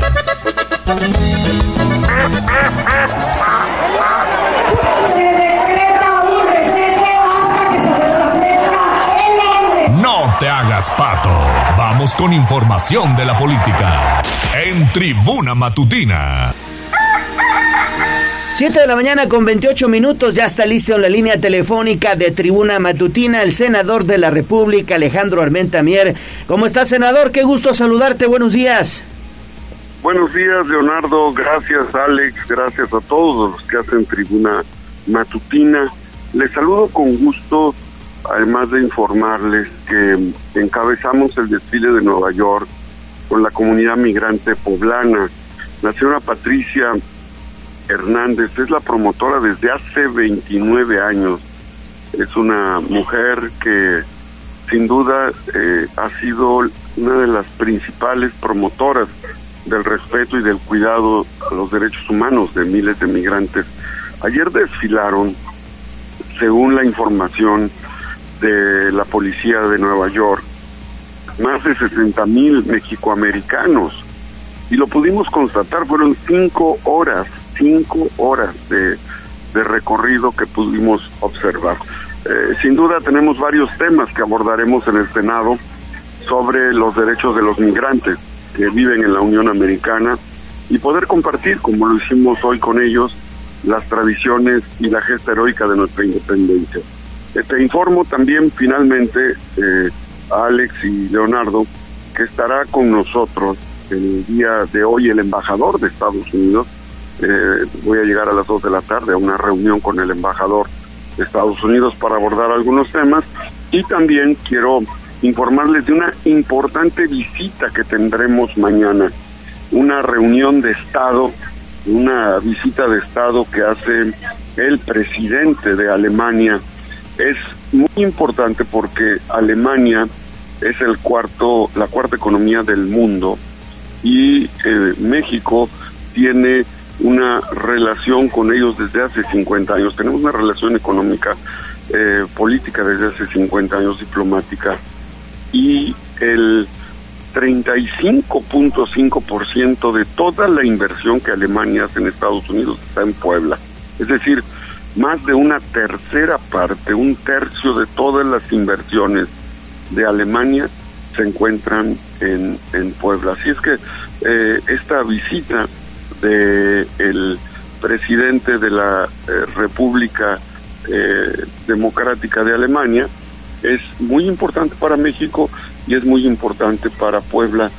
Se lo comentaba al embajador Wolfgang Hermann, quien es el embajador que, que vimos la semana pasada, y va a estar el presidente Frank Walter con el presidente Andrés Manuel y va a ir al Senado de la República. Ese es el comentario que les tengo, amigas y amigos de tribuna, y estaremos informando las actividades de la semana. Importante lo que nos dice, senador, porque hay mucha comunidad de poblanos radicando en, Nueva York. ¿Qué es lo que le han dicho en esta gira de trabajo que lleva ya a cabo por varios días? Bueno, son dos días que estuve en, estuve en Nueva York, estuve también eh, eh, en una, es como un condado aquí en, en Yonkers, Yonkers con la Cámara de Comercio de los, de los mexicanos. Quiero decirles que eh, ellos son una, son empresarios exitosos que llegaron hace 20, 30 años a, Estados Unidos, a Nueva York, empezaron haciendo trabajos de servicio, de limpieza, ah, de lavaplatos, de cocineros, y hoy son empresarios, tienen restaurantes, y tienen restaurantes de comida mexicana, mexicoamericana, y ellos atraen más inversión, y ellos también quieren invertir en México, en Puebla, pero también eh, son parte de, esa, de esas eh, millones de, de pesos que llegan vía remesas. Ellos son la potencia económica que envían cerca de un billón de pesos al año en remesas a nuestro país. Por eso el visitarlos, el saludarlos, el reconocerles y el ponerme a sus órdenes, me fui a poner a sus órdenes porque muchas economías familiares y las economías de muchos estados, de municipios, dependen de las remesas de nuestros hermanos migrantes que están en la Unión Americana. Perfecto, senador, pues que tengas un excelente inicio de semana y mucho éxito en estas reuniones sin duda importantes para México y para Puebla. Gracias, senador, buen día. A ustedes, excelente mañana. Pausa y regresamos con información deportiva.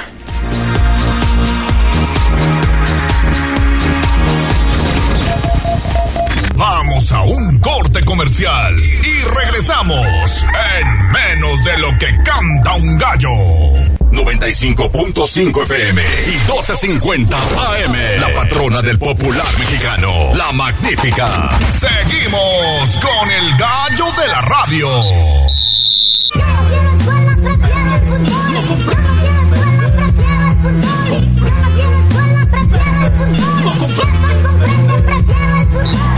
Fútbol, béisbol, box, lucha libre, automovilismo todo el mundo del deporte con Ernesto Romero, Mario Montero y José Luis Sánchez Solá, el Chelis.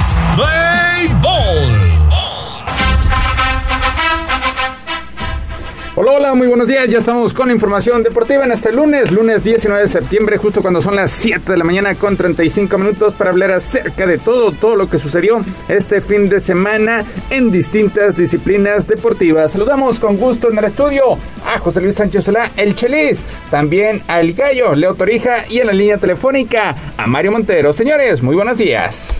¿Cómo estás, mi estimado Mario, Chelis, Neto, amigos del auditorio? Muy buenos días. Pues yo muy contento. La verdad es que el América está imparable, imparable ese América y las Chivas no metieron ni las manos, aunque digan que fue gol, esa atajadón de Ochoa tipo Mundial de Brasil, pero no, no, no, la verdad es que el equipo está jugando muy, muy bien y eh, las cosas le salen, pero eh, se, se, se, está enfocando también ya para lo que viene, que es la liguilla, y tendrá que consolidar ese buen fútbol en la liguilla para ser campeón. Bueno, buenos días. Vamos a entrar a la, a la hora águila. Sí. ¿No? Por favor. Sí. ¿Cómo? Pensé que esta era la única medio de comunicación que no se ponía en camiseta. Y sí se la ponen, señor Gallo. ¿Qué te parece? Pues mal. mal, mal, porque tu, el comentario va enfocado a defender algo y a formar opinión sobre algo que, que, que tiene que ser general. ¿Crees que sin camiseta? ¿Te refieres al gol? No, sin camiseta, dar, dar opiniones sin camiseta. No, no, no, no. Eh, hay que ser objetivo. Poco fuiste, poco fuiste gallín, Oye, gallín, oye, gallón, gallón. Pero, pero el América, la verdad es que. Sí, juega muy bien, juega muy bien, muy bien. Nadie lo para. Nadie lo para, tiene que entrar a una liguilla, tiene que hacer muchas cosas todavía, pero eh, se, se olvida eso, ¿no? Sí, sí, juega muy bien, la verdad, juega muy bien. La verdad, no. La realidad es que sí, y no fue gol. No fue gol. No fue gol. Increíble, increíble que se ganen muchísimos millones en giras de la selección mexicana y no se invierta, por ejemplo, en el ojo del halcón, que ya lo tienen varias ligas europeas para sacar cualquier tipo de duda, sobre todo en este tipo de, de acciones que resultan ser bastante polémicas. Mario Montero, muy buenos días desde Las Vegas. Buenos días, Neto. Buenos días, Chelis. Buenos días, el gallo que, pues te digo, hoy anda otra vez como pavo real.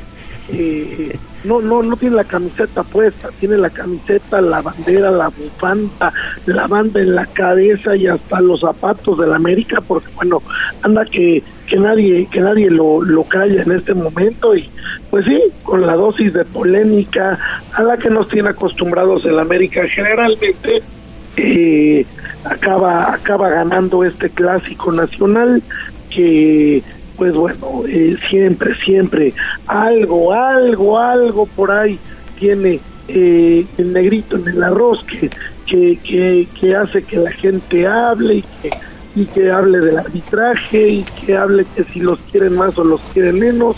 La realidad es que sí, el América hoy es el mejor equipo del país, hoy es el favorito al título, pero, pero pues siempre, siempre habrá una pequeña o una gran dosis de polémica.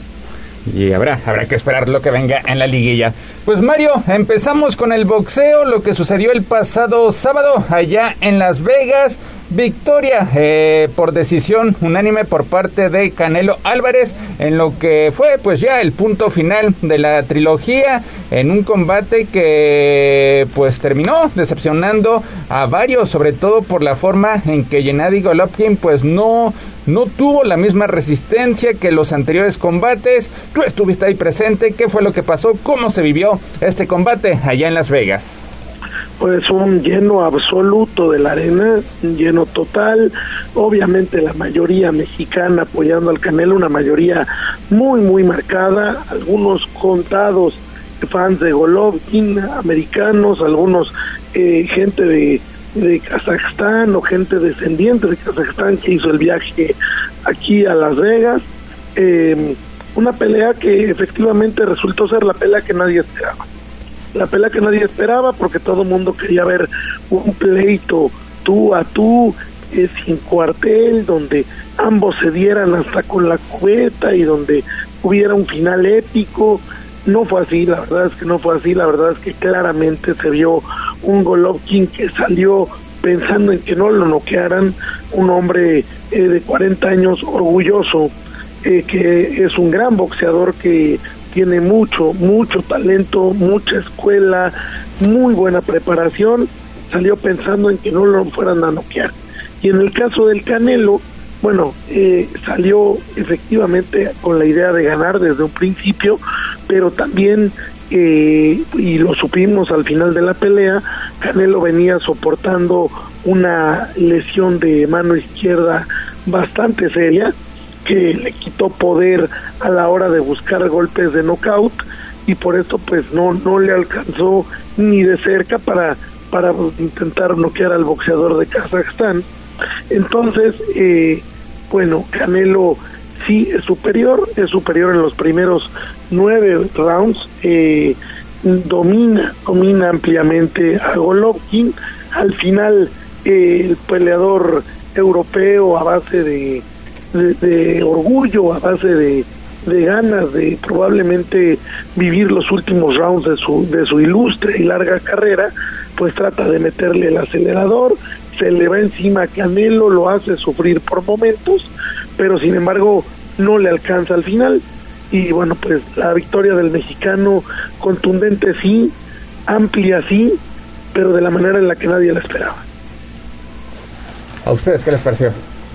A mí me pareció exactamente lo mismo que, ¿Qué dice Mari? Sí, dejó mucho, mucho que desear. Sí está malo de la mano, seis, de seis a ocho meses sin, sin volver a pelear.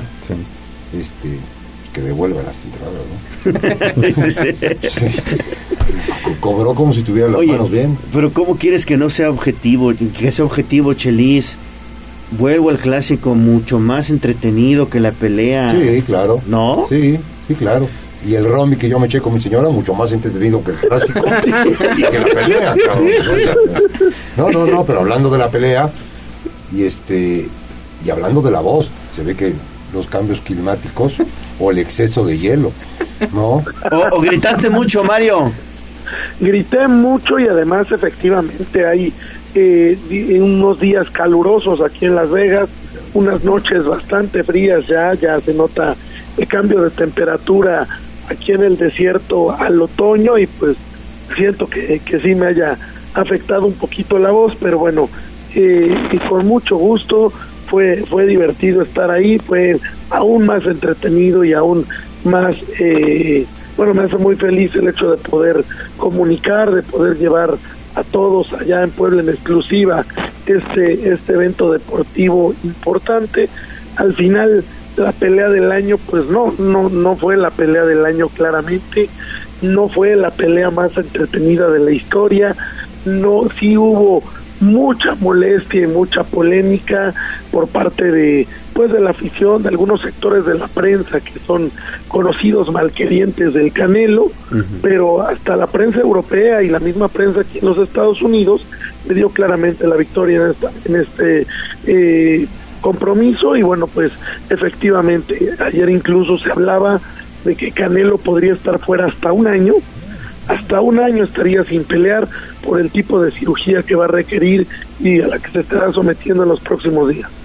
Sí, es justamente eso lo que iba a comentar. Ya pues adelantó todo el equipo del Canelo y el mismo Canelo, incluso en entrevistas que le hicieron algunos eh, comentaristas, cronistas deportivos allá en Las Vegas, que eh, bueno, pues se va a someter finalmente ya a esta cirugía de mano. Él dice que ya está muy, muy lesionado y que tiene que entrarle a la cirugía y, y dejar por lo menos un año, ¿no? De, de, de pelear neto. Sí, pues al final, al final me parece que cumplen este cada uno de acuerdo a sus objetivos, Canelo en conseguir la victoria, en no forzar de más esa eh, esa muñeca, la cual pues será sometida a la operación, mientras que Golovkin pues evita evita el knockout, no en balde la edad, pues también eh, tiene repercusiones sobre todo en un deporte tan exigente como es el boxeo, ya está a los 40 años, nada que ver con los combates que tuvimos en su primera o segunda versión donde varios varios mencionaban que el oriundo de Kazajistán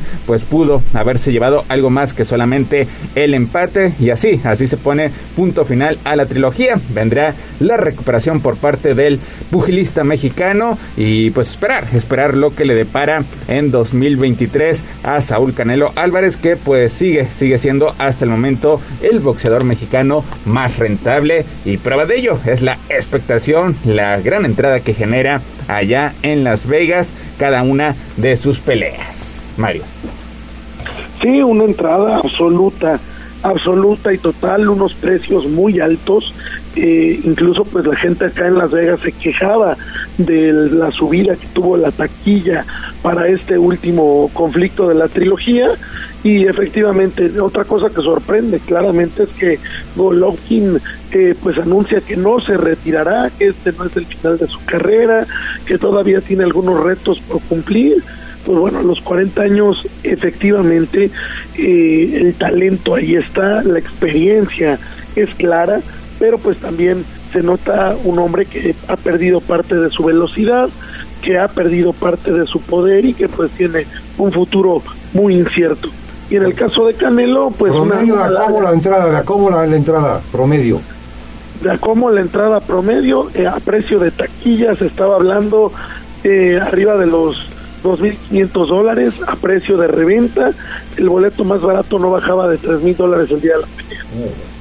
60 mil pesos, 60 mil pesos mexicanos aproximadamente para observar este combate que pues al final termina en decisión para los jueces. Los tres, los tres le dan la victoria a Saúl Canelo Álvarez, bastante cerradas las eh, las divisiones, pero pues al final victoria, victoria para el pugilista mexicano y pues habrá que esperar lo que venga para el 2023. Pues 7 de la mañana con 47 minutos, hasta aquí la información del boxeo. Fútbol.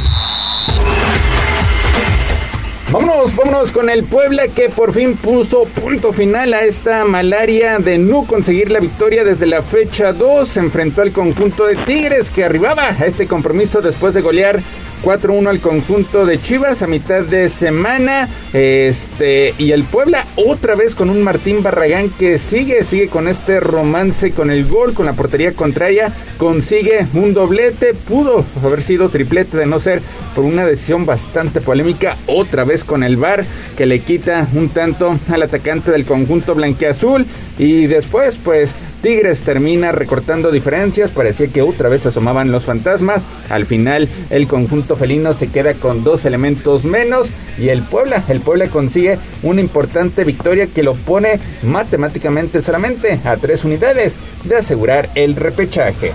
El Puebla no, no pierde el estilo, sí, sí cambia totalmente su, su forma de juego y más si metes un gol al, al segundo 19 ante un equipo que que no, no ofrece nada, sinceramente no ofrece nada, que el campo se presta para que tampoco pueda intentar hacer nada, el campo otra vez fue un, un potrero, y, que, y, que, y que juega a favor del Puebla, un Puebla totalmente eh, con la idea de ganar a como sea, se, se olvidan un poco de esto de, de, de, lo, de lo que venían jugando, ¿por qué? Porque llevaban demasiados empates, porque necesitaban los tres puntos, y al final de cuentas se le da, se le da por, por toda esta dedicación y toda esta eh, fuerza mental que traía el Puebla y por lo nulo, no poco, nulo fútbol que puso Tigres dentro de la cancha, exactamente entrando donde Puebla es más fuerte, por el centro, queriendo entrar a como diera lugar ahí,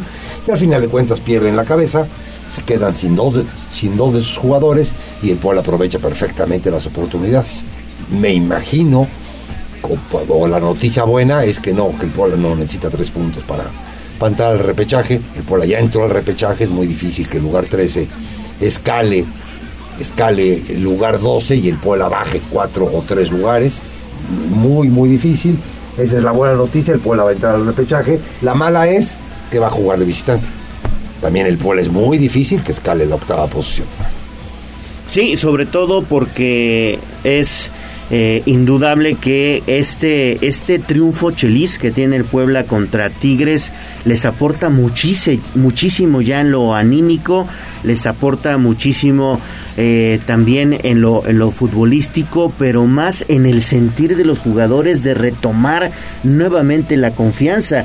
Tú como técnico lo debes saber, debe ser muy difícil irte empate, empate, empate, derrota y eh, no encontrar el triunfo. Y cuando encuentras el triunfo, sin duda te aporta muchísimo en la confianza, en lo anímico, en, en, el empuje que debe tener el equipo, ya con miras al repechaje y después a la, a la liguilla. El Puebla va a ser un equipo peligroso, sin nadie, lugar a dudas. Nadie va a querer jugar contra él en el No. repechaje, solamente veo un, un adversario, Tigres, Tigres en Monterrey, aún jugando a nada, eh, por el la calidad de su plantel, sí le puede poner cara, cara fea al Puebla. Los otros tres en su casa, ya sea Chivas, ya sea Toluca o ya sea León, que para mí van a quedar del, del 8 al, al 6, el Puebla, pero sí con problemas, pero en el estilo del Puebla pasa sobre ellos. Sí, indudablemente. Ahora, ahora el Puebla puede, puede todavía aspirar a estar dentro de los ocho primeros. Tiene dos partidos pendientes, a diferencia del resto de los equipos, que es jugar contra Pumas como local y después ante el América. Es decir, si es que consigue el puntaje ideal, sobre todo se ve más complicado el duelo ante el América por la forma en que viene jugando las Águilas, podría llegar a 25 unidades y aspirar a quedar dentro de los ocho primeros.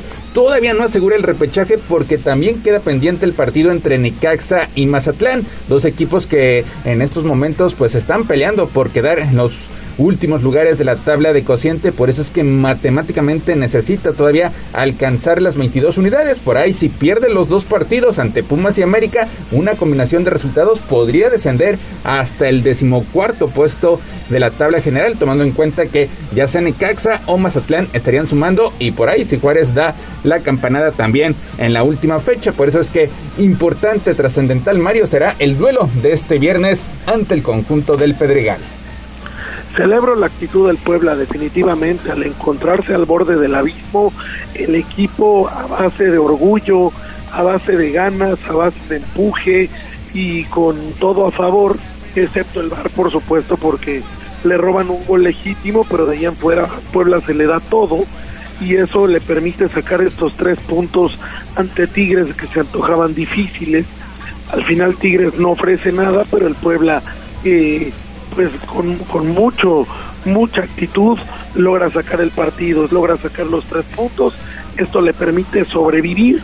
Ahora viene este partido ante Pumas en fecha FIFA, donde Puebla tendrá algunas ausencias importantes, pero donde también pues eh, tendrá que seguir con ese mismo espíritu de lucha, con esas mismas ganas para sacar tres puntos más que prácticamente le estarían dando el pase al repechaje, el- lo cual es el eh, objetivo del equipo desde el principio de la temporada, ojalá se logre, y luego este partido ante América, donde pues este América que anda que no deja a nadie que no cree en nadie, pues seguramente será un rival difícil, dos partidos en casa, el Puebla tiene que seguir así, ojalá saque los tres puntos y esto valga para jugar el repechaje, ya sea en caso de visita, el Puebla es un rival muy difícil. El, el Puebla creo que contra, contra Pumas la, la tiene, la tiene al alcance. Eh, me parece que Pumas Chelis ya se desinfló, nunca, nunca tomó el, el- Nunca estuvo inflado. nunca estuvo inflado, ya está completamente, este, eh, me parece en, en la lona y nunca le tomó la cuadratura al equipo el, el- el técnico porque, pues, ellos decían que con la llegada de Dani Alves sería la solución, ya vimos que no, ayer nuevamente pierden contra Cruz Azul y yo creo que el Puebla no tendrá mucho, mucho eh, problema en derrotar a, Pumas. ¿eh? Sí, los números dicen, dicen lo que Neto estaba opinando. Si hay muchas combinaciones en las cuales puede pasar cualquier cosa. En el momento, ni Juárez, ni Mazatlán, ni Tijuana, ni Pumas pueden, pueden ocupar un lugar. No. Pueden ocupar el lugar que el Puebla tiene en el décimo lugar, ¿no? Antes tendría, tendría que salir San Luis y antes tendría que salir Necaxa. O sea que este, ya no hay, ya no hay mucho que buscarle, sino entrar lo más fuerte posible con la gracia de que en tres semanas seguidas tienes tres partidos, no paras y hay equipos que van a tener que parar. Oye, Chelis, te pregunto, para la entrada del repechaje, lo que, lo que hemos visto es que importa cómo cierres, no que llegues primero. Sí, claro. Si por ahí le sacas los tres puntos y le rasguñas un empate al América, ¿cómo ves que esté llegando el Puebla para el repechaje? No, muy fuerte. El Puebla, el- ¿Qué es, la- qué es lo importante? Es que el, ya? Pue- el- el Puebla, aún empatando, ha jugado bien. Sí. El Puebla no ha perdido el estilo. Ha perdido jugadores, ha perdido eficacia, ha perdido calidad, ha perdido otras cosas. Pero lo más importante en la vida, en cualquier actividad, es no perder el estilo. Y eso es lo que no ha perdido el Puebla. Aún en este partido, metidos, haciendo el bloque, esperando la oportunidad, cerrándole los pocos espacios que buscaba eh, Tigres, no perdió su estilo el Puebla. Y eso para mí es, es lo más importante dentro de un conjunto de fútbol. Ahora el Arcamón estará enfrentando a sus dos cocos, a los dos equipos que no ha podido derrotar desde su llegada al fútbol mexicano, que son el conjunto de Pumas y las Águilas del América. Lo máximo que ha podido sumar frente a estos clubes de la República Mexicana, pues han sido empates. Veremos si la historia cambia, cambia en las siguientes dos semanas. Mensajes por parte del auditorio. Ana Reyes dice, buen día Chelis, se te quiere, qué bueno que ya estés presente en cabina. Anita, buenos días. Llevo tres meses, mamá. Pon tu radio, llevo tres meses levantándome los lunes a esta hora. Pero muchas gracias, Ana, muchas gracias. Taurus Aguilar, buen día. Al fin metieron al comandante. ¿Quién es el comandante? Memo Martínez. Sí, ya jugó, ya jugó y, que, y, eso, y eso es bueno. Suman, suman, suman elementos y, y lo mete antes que. Sí, Claro, ujú. Eso es más. eh, Le tiene que dar. Si Martínez a lo mejor tiene eh, mentalidad más chica, con esto le tiene que, tienen que entender que cuentan con él antes que Altivo. Algo tiene el agua cuando la bendice, ¿no? Ahora qué gran momento de Martín Barragán. Es lo que te iba a decir, nadie habla de Martín. Barragán porque tiene arriba a Henry Martin.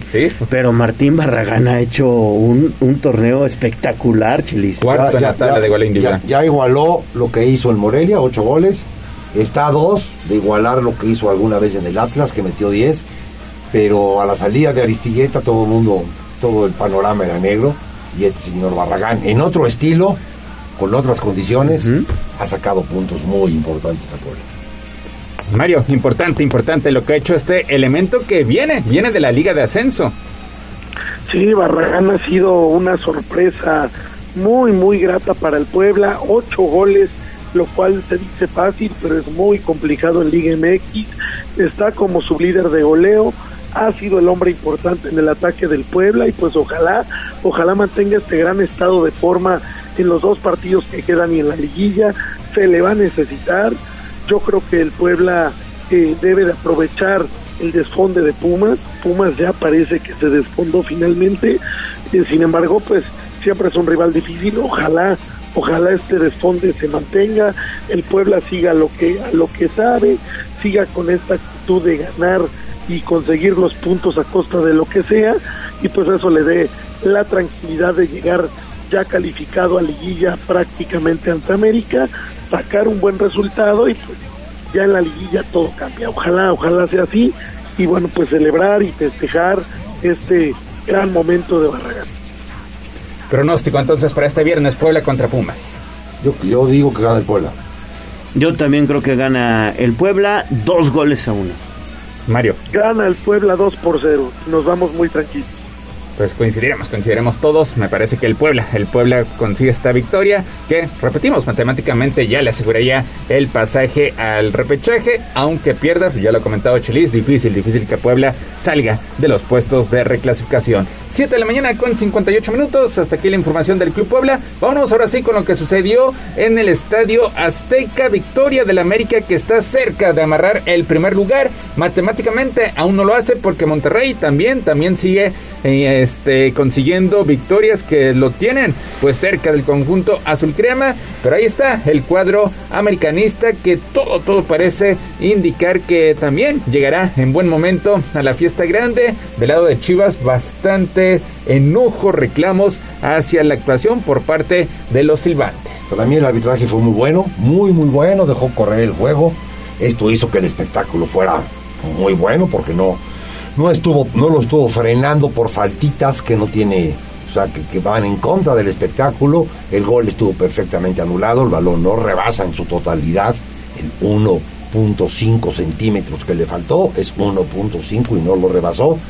Y, y la gran diferencia que hay es que el América es, es un sable perfectamente forjado y que acaba en una punta llamada eh, Henry Martin.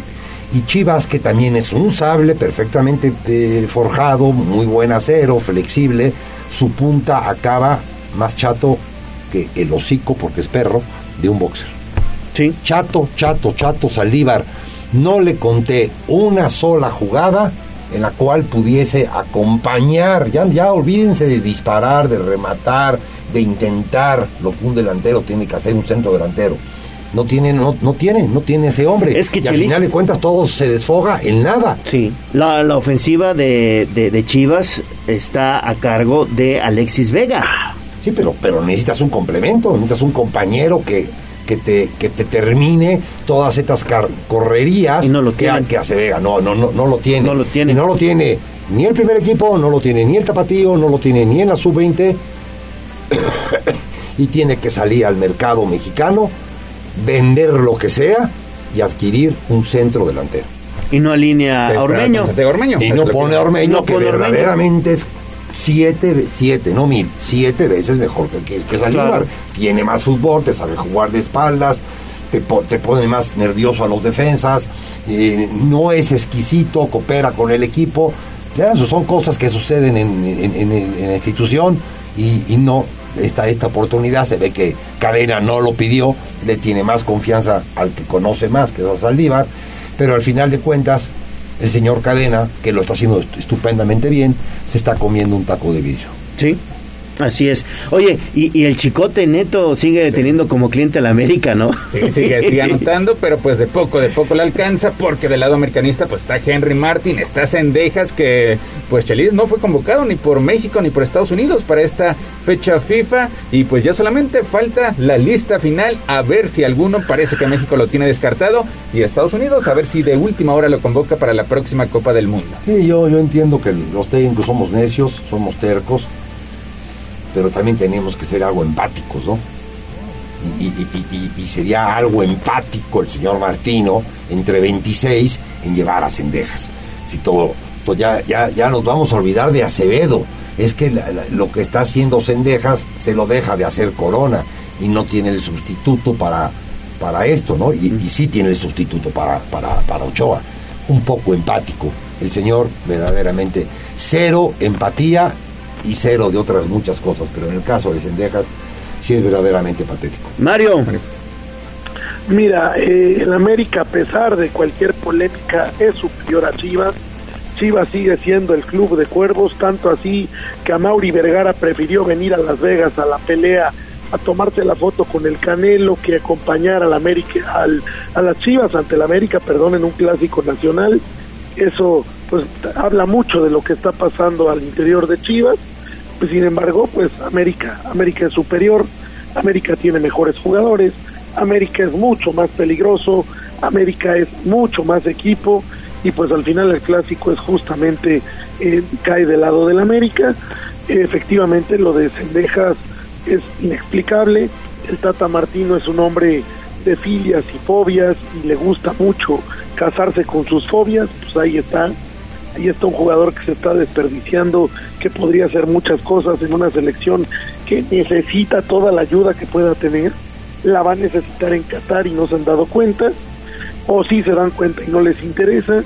Y eh, por último, pues bueno, esto afianza, afianza el camino del América como el favorito al título, gana este clásico, toma más confianza, le queda un partido ante el Puebla, pero pues prácticamente las cosas ya están dichas y prácticamente sería el superlíder al final del torneo.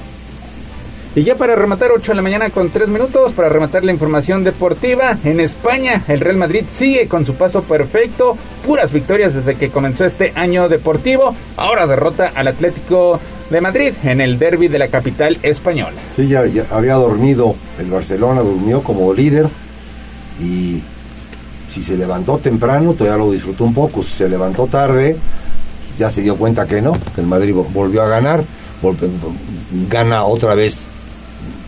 Ahora gana de la manera en que el Atlético de Madrid jugaba. Este, nadie dice nada. El Madrid está jugando así, se está agrupando y en dos o tres salidas que tiene, en dos o tres veces que, que anota, este, pragmático total el Madrid, pero eh, al final de cuentas, seis victorias, a mí no me gusta. Mario, a mí no me gusta, pero, pero está ganando, está ganando. Tristemente está ganando. Sí necesitaría un palo para que se den cuenta que sí tendría que jugar un poquito más al fútbol, ¿no? Y no ser tan pragmático. Pero es que desde hace cuántos años que no te gusta, No, porque el no. Madrid lleva ya un buen rato jugando y ganando. No, no, no, no tan cínico nada, como ahora. Jugando a nada, cerrando bien espacios, buscando las descolgadas con la velocidad de sus delanteros. se acabó. Y ayer tuvo un Atlético que ni las manos metió. Ayer tuvo un Atlético en un primer tiempo de pena ajena, lento, eh, muy, muy desordenado, muy acobardado, acobardado el Atlético, esa es la palabra, eh, ante un Madrid que tuvo que hacer muy poquito para ganar el clásico de la capital, efectivamente sigue ganando difícilmente en estas semanas que quedan antes del clásico. Encontrará un rival de nivel que le, le saque los colores, así que yo creo que tendremos que esperar hasta finales de octubre para que el Madrid se pare enfrente del Barcelona y entonces sí veamos de qué está hecho. Pues ahí está, ahí está la información. Último mensaje, Carlos Jaimes Vázquez. Saludos cordiales a todos desde Zacapuaxla. Chelis, ¿tendría que hacer algún cambio la franja para enfrentar a Pumas? Gracias. No, los mismos. su, su- su mismo lateral derecho.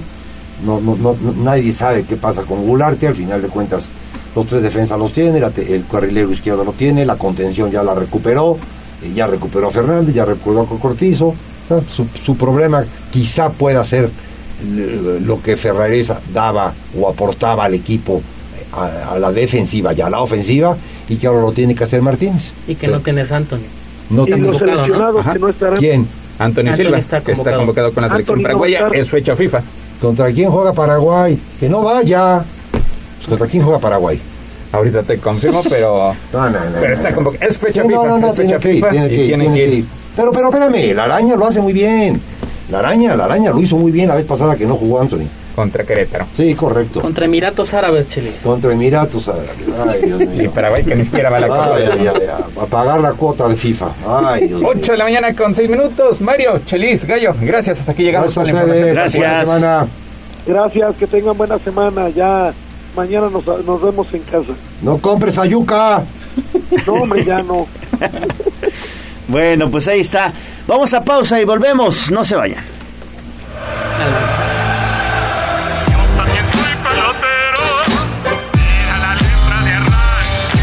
Yo también soy pelotero. Nos ganó el tiempo.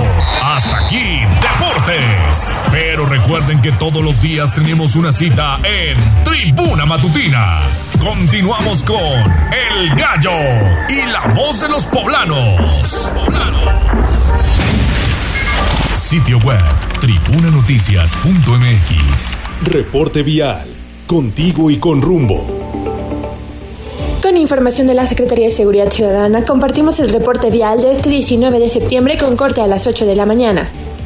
Encontrarán tránsito fluido en el Boulevard Norte desde la 26 hasta la 36 Poniente, así como en la 11 Norte desde la 8 hasta la 22 Poniente y en la 43 Poniente de la 9 Sur a la 16 de septiembre. De igual forma, se registra ligera carga vial en el Boulevard 5 de Mayo entre la 25 y la 31 Poniente, así como en el Boulevard Norte a la altura de la 11 Norte y en la 31 Poniente desde la 9 hasta la 23 Sur. Por otra parte, es importante mencionarles que con información proporcionada por la Dirección de Protección Civil Municipal, este día se llevará a cabo el macro simulacro de sismo nacional a las 12.19 horas. Se realizará un ejercicio de rescate en el distribuidor Juárez Cerdán a la altura de la Fuente de los Frailes. Mantente alerta. Amigos del auditorio, hasta aquí el reporte vial. No olviden mantenerse informados a través de nuestras redes sociales en Facebook, Twitter e Instagram. Y recuerda, al conducir, el peatón es primero. Circula con precaución. Puebla, contigo y con rumbo. Gobierno municipal. Vamos a un corte comercial y regresamos en menos de lo que canta un gallo. Esta es XHZT 95.5 FM y XEZT 1250 AM. La magnífica, la patrona de la radio. Una estación de tribuna comunicación. Fuerza en medio. Seguimos con el gallo de la radio. Sitio web tribunanoticias.mx. Tribuna Matutina, en resumen con la voz de los poblanos. Hoy habrá simulacro para recordar los sismos de 1985 y 2017 que ocurrieron a la misma hora. Será en punto de las 12 con 19 minutos. Agua de Puebla para todos solo cubre el 70% de la población con servicio de suministro. La Iglesia Católica lamenta que la corrupción y la extorsión sigan siendo ley de muchos, señaló el arzobispo Víctor Sánchez. Además, el ayuntamiento va a adquirir 71 vehículos para la capital poblana, reveló Bernardo Arrubarrena. Tendrá la ley de ingresos 2023 un incremento menor a la inflación, revela la tesorería municipal. Y en información de Código Rojo, hayan cadáver desmembrado en la colonia Tepeyac y dan el último adiós a Gregorio, hombre que se quitó la vida dentro de una patrulla. En información nacional, el presidente Andrés Manuel López Obrador realiza izamiento de bandera en memoria de las víctimas de los sismos del 19 de septiembre, tanto de 1985 como de 2017. Y el huracán Fiona deja afectaciones importantes en Puerto Rico. No olvide consultar el portal de casa www.tribunanoticias.mx para conocer más detalles.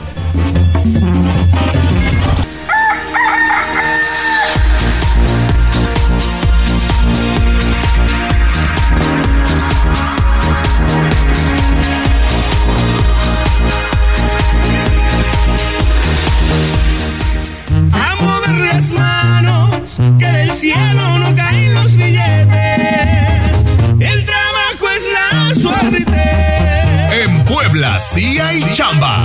Bolsa de Trabajo. Tribuna Matutina.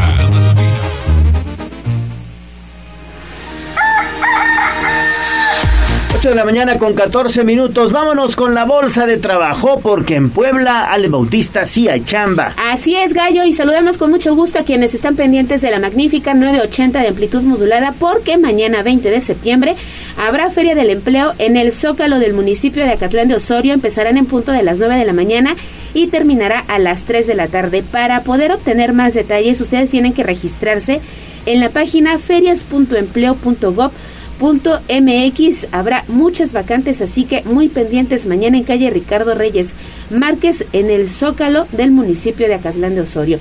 Pero si están en busca también de trabajo y les interesa trabajar en el sector agrícola, hay una convocatoria para irnos a chambear a Jalisco. Se están buscando jornaleros para pues eh, cultivar ahí diversos productos. El sueldo semanal es de 1.900 pesos con un nuevo bono de asistencia eh, semanal que está otorgando precisamente la empresa que está requiriendo de trabajadores agrícolas para la cosecha de frambuesas. Interesados, por favor, llamar al 246-4457, extensión 222 o 228.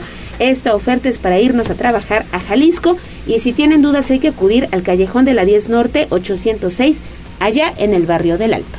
Claro que sí, allá en Puebla sí hay chamba.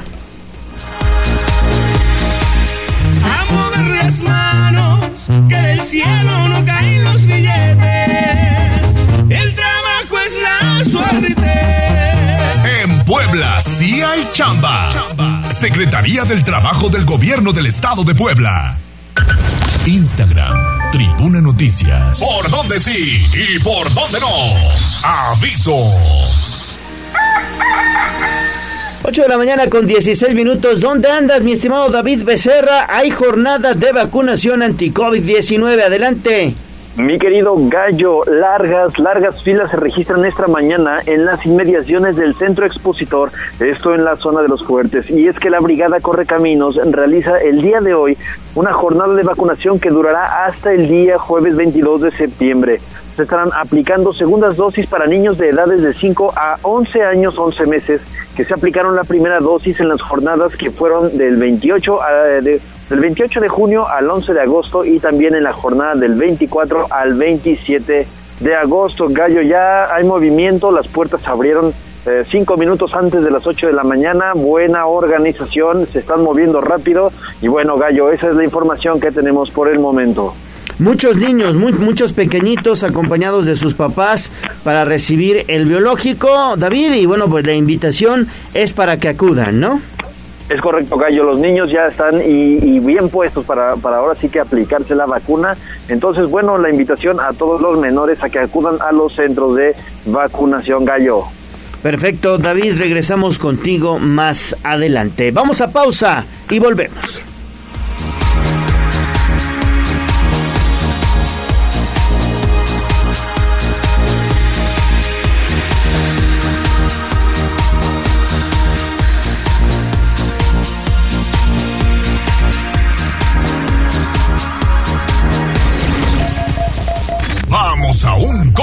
Comercial y regresamos en menos de lo que canta un gallo. 95.5 FM y 12.50 AM. La patrona del popular mexicano, la magnífica. Seguimos con el gallo de la radio. Twitter, arroba tribuna vigila. Me siento muy contento, me siento muy feliz. Ave, doctor, los que vamos a morir te saludan. Nuestros consejos de salud en el dispensario. En Tribuna Matutina. 8 de la mañana con 20 minutos y es un gusto saludar en la línea telefónica de Tribuna Matutina el doctor Víctor Manuel Caballero. ¿Cómo estás, doctor? Qué gusto saludarte. Buen día. Leonardo, muy buen día. Muy bien, gracias, gracias. Saludos a todos ustedes y deseando que también se encuentren muy bien.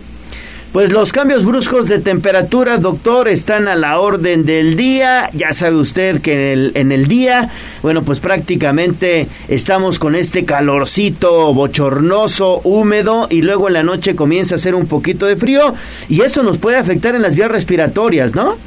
Efectivamente, e incluso también el viento. El viento cálido o el viento frío también arrastra eh, pólenes, eh, polvos que pueden afectar vías respiratorias.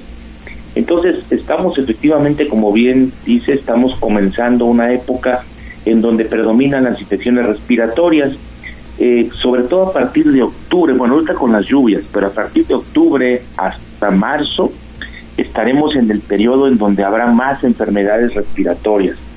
¿Y a qué me refiero con esto? Bueno, pues las enfermedades en donde se afectan los oídos, la nariz, la garganta y puede ser que hasta los pulmones, si esto se complica. Vale la pena mencionar que las enfermedades de este tipo se curan solas, en general se van a curar solas y pueden tardar desde una semana hasta tres semanas, pero si nosotros nos cuidamos no necesitamos muchas veces medicamento. Si el problema vemos que no avanza o que incluso se complica. Voy a poner un ejemplo. Si comenzamos con un ardor de garganta, que es lo común, ¿verdad? ardor de garganta o secreción nasal, hay que hacer cuidados generales, mantenernos un poco aislados de la familia y de los amigos, porque saben que estas enfermedades se transmiten, pues cuando yo hablo y sobre todo cuando toso o estornudo, como en el caso del COVID, es exactamente lo mismo. Entonces, si yo me mantengo aislado, incluso con cubrebocas, voy a proteger a los demás. ¿Y qué tengo que hacer? Bueno, pues principalmente hidratarme, comer bien, descansar, pero decía que si eso se complica hay que ir al médico y el médico ya tendrá que hacer un diagnóstico porque muchas veces las enfermedades eh, encuentran un organismo debilitado, ¿no? Algunos podemos estar debilitados con las defensas bajas y entonces los microbios pues crecen mucho más rápidamente. Eh, esta es una primera cuestión. Pero ¿cómo, ¿cómo manifestamos esto? Decía ardor de garganta. La tos es una señal de que tenemos que expulsar algo que está dentro del cuerpo, de los pulmones sobre todo. Y la tos no hay que bloquearla, es un mecanismo de defensa del cuerpo.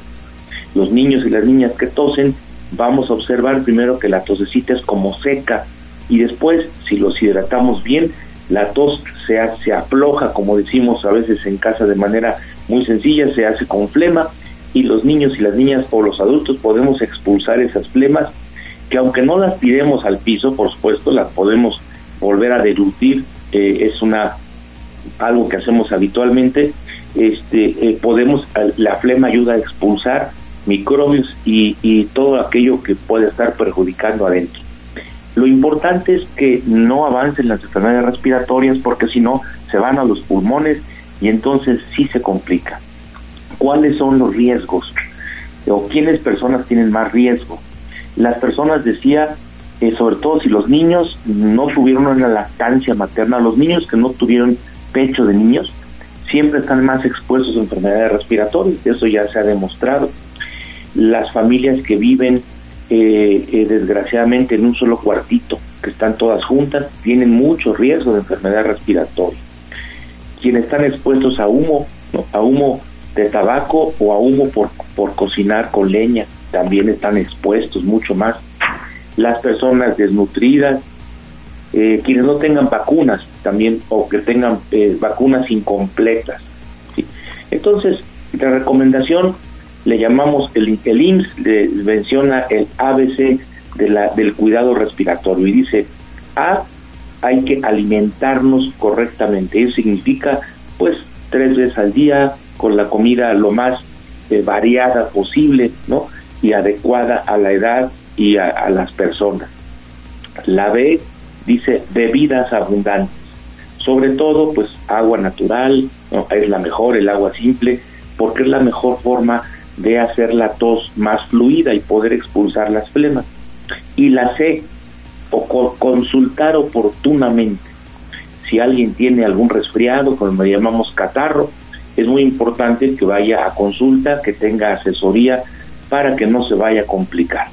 Entonces serían como los consejos principales. A veces también puede dar fiebre, ¿eh? fiebre, calentura que le llamamos, y con un, una pastillita que, es la de paracetamol que a veces recomendamos, la fiebre se controla. Pero hay que estar pendiente. Si un niño o una niña comienza a tener molestia, malestar general, y esto se comie- comienza a aumentarse, o sea, no se mantiene igual, sino se comienza a sentir cada vez más mal, hay que ir a consulta. Que nos comenta doctor y sobre todo no automedicarnos, pero sí acudir al médico. Sí es importante a su centro de salud, a su unidad de salud más cercana, acudir porque una enfermedad respiratoria, pues como decía, sí se puede curar sola, pero también se puede complicar si el niño, la niña o el adulto no está en buenas condiciones o ya ha tenido una enfermedad previa. Perfecto, doctor Caballero. Pues siempre es importantísimo escuchar estas recomendaciones para nuestros amigos del auditorio y gozar de buena salud. Doctor, que tengas un excelente inicio de semana y muchas gracias. Igualmente para ustedes. Muchas gracias. Saludos a todos. Saludos, doctor. Información de la Nota Roja.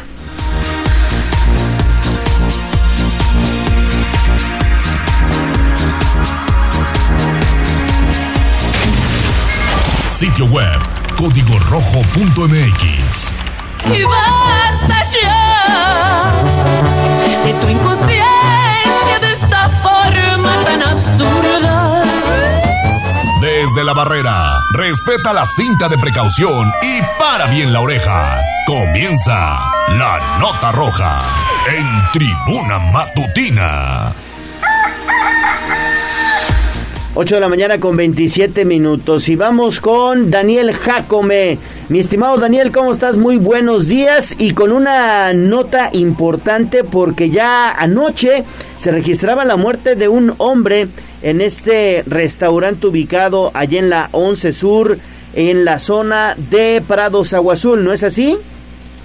¿Qué tal, Gallo? Te saludo con gusto. Efectivamente, pues esta tarde de domingo un hombre en presunta condición de calle se quitó la vida frente a un restaurante ubicado sobre Avenida 11 Sur y Boulevard Valsequillo. El hecho generó intensa movilización por parte de las autoridades. De acuerdo con los primeros reportes, los servicios de emergencia fueron alertados sobre la presencia de una persona suspendida del cuello en las puertas del establecimiento culinario referido. Por lo anterior, al lugar se trasladaron elementos de la Secretaría de Seguridad Ciudadana, quienes corroboraron la veracidad del reporte, mientras que paramédicos revisaban al varón, quien para entonces ya no contaba con signos vitales. El área fue acordonada por los uniformados municipales y personal de la Fiscalía General del Estado se presentó para realizar las diligencias de levantamiento de cadáver y autorizar su ingreso al servicio médico forense a fin de practicarle la necropsia de rigor gallo. Oye, Daniel, y en más información hallaron sin vida a un hombre en Coxcatlán. Estaba reportado como desaparecido. Efectivamente, Ale, te saludo con gusto. Bueno, pues este sábado fue localizado sin vida Francisco Castillo, de 58 años de edad, quien contaba con reporte de desaparición en el municipio de Coxcatlán. De acuerdo con familiares del quincuagenario, este fue visto por última vez el pasado 8 de septiembre en la comunidad de Calipan, luego de salir de su domicilio para ir a recolectar gusanos al Cerro Blanco. Sin embargo, al no volver a su casa y perder contacto con él, comenzaron las labores de búsqueda, mismas que se extendieron hasta este sábado 17 de septiembre, con el hallazgo del cuerpo en avanzado estado de descomposición entre unos matorrales ubicados en el camino Calipan o Cotlamanic. Hasta el momento se desconocen las causas de muerte, por lo que la Fiscalía General del Estado se encuentra en espera de los resultados de la necropsia de rigor que se le practiquen al cuerpo. Ale. Gracias, Daniel. Oye, y en más información de, de Coscatlán nos vamos para Tecamachalco porque balearon a un automovilista, Daniel.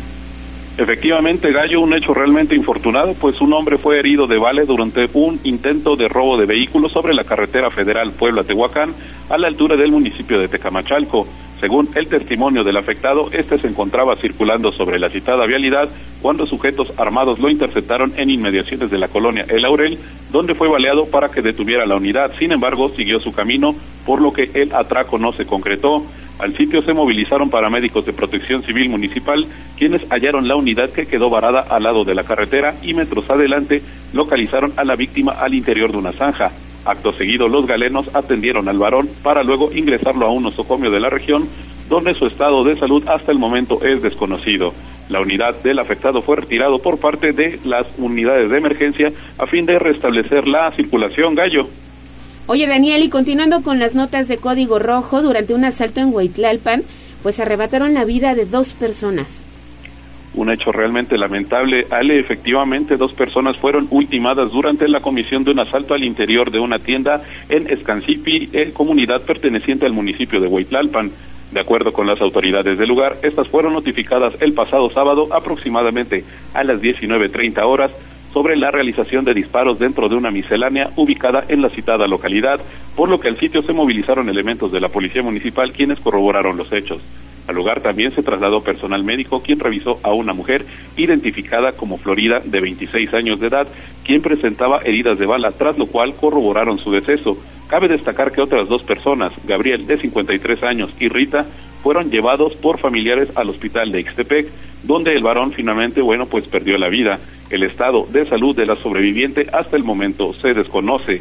Sobre la mecánica de los hechos indicó que Florida acudió a realizar compras al mencionado negocio y en ese momento sujetos desconocidos ingresaron, amagaron a los propietarios y a la compradora para luego balearlos, robarles sus pertenencias y darse a la fuga. Tras los lamentables hechos, personal de la Fiscalía General del Estado abrió la carpeta de investigación correspondiente a fin de aprender a los responsables. Ale.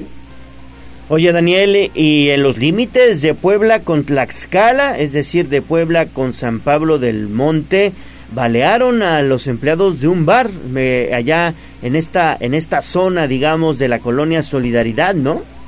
Así es, Gallo, dos trabajadores del bar denominado Antrax, ubicado en la colonia Solidaridad Nacional, fueron baleados por sujetos con quienes habían sostenido una riña. Un empleado murió y el otro permanece hospitalizado. De acuerdo con los primeros eh, reportes, esta madrugada de domingo, aproximadamente a las dos horas, los referidos trabajadores se involucraron en un conflicto con clientes del establecimiento situado sobre camino a Tlaltepango, en la zona limítrofe de los estados de Puebla y Tlaxcala, junto al mercado de las flores. Una vez terminada la riña, los clientes se marcharon del bar, mientras que los empleados permanecieron en su sitio de trabajo. Sin embargo, los dos sujetos regresaron a bordo de una motocicleta y al pasar frente al centro nocturno le dispararon a los trabajadores, lesionando a uno de ellos en la cabeza y al otro en el tórax, para luego darse a la fuga con rumbo desconocido. Por lo anterior, al lugar se movilizaron elementos de la Secretaría de Seguridad Ciudadana de Puebla, de la Policía Municipal de San Pablo del Monte Tlaxcala y efectivos de la Secretaría de Seguridad Pública Estatal de Puebla, quienes corroboraron los lamentables hechos. Por su parte, personal médico revisó a los afectados y confirmaron que uno de ellos ya no contaba con signos vitales y a su compañero lo estabilizaron y trasladaron al Hospital de Traumatología y Ortopedia de la Secretaría de Salud, donde su estado físico hasta el momento es desconocido. El levantamiento del cuerpo corrió a cargo de peritos de la Procuraduría General del Estado de Tlaxcala. Autoridades de ambas entidades ya colaboran para localizar y aprender a los violentos atacantes gallo. Perfecto, Daniel, muchísimas gracias por toda la información de la nota roja. Y antes de irnos a pausa, tenemos mensajes de nuestro auditorio. Así es, Gallo, vamos a escuchar lo que nos dice la terminación 1350. Leo, buenos días. Felicidades a ti y a tu equipo. Muy buen noticiero.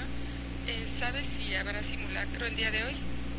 Sí habrá simulacro, sí habrá simulacro el día de hoy, ya lo adelantábamos será en punto de las 12 horas con 19 minutos. Esto para conmemorar el Día Nacional de Protección Civil y sobre todo pues recordar a las personas que desafortunadamente fallecieron en los sismos del 85 y del año 2017. Así es, y buenas noticias porque ya tenemos ganador de pastel. Ya tenemos. María Elena Ramírez Abelardes dice que su hijo cumple hoy tres añitos y que quiere el pastel cortesía de Pastelería 520. Entonces, María Elena Ramírez. Abelardes, sí. Pues ya es, son de ustedes, ya es de ustedes este pastel, este pastel de Pastelería 520. Ale Bautista, la voz de los poblanos, se estará poniendo en contacto contigo, María Elena, para que, bueno, pues acudas a la sucursal más cercana a tu domicilio. Vamos a pausa, regresamos con más aquí en Tribuna Matutina. Pastel, pastel.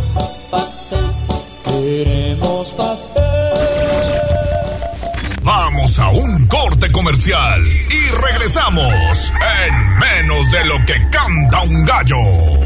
95.5 FM y 12.50 AM. La patrona del popular mexicano, la magnífica. Seguimos con el gallo de la radio.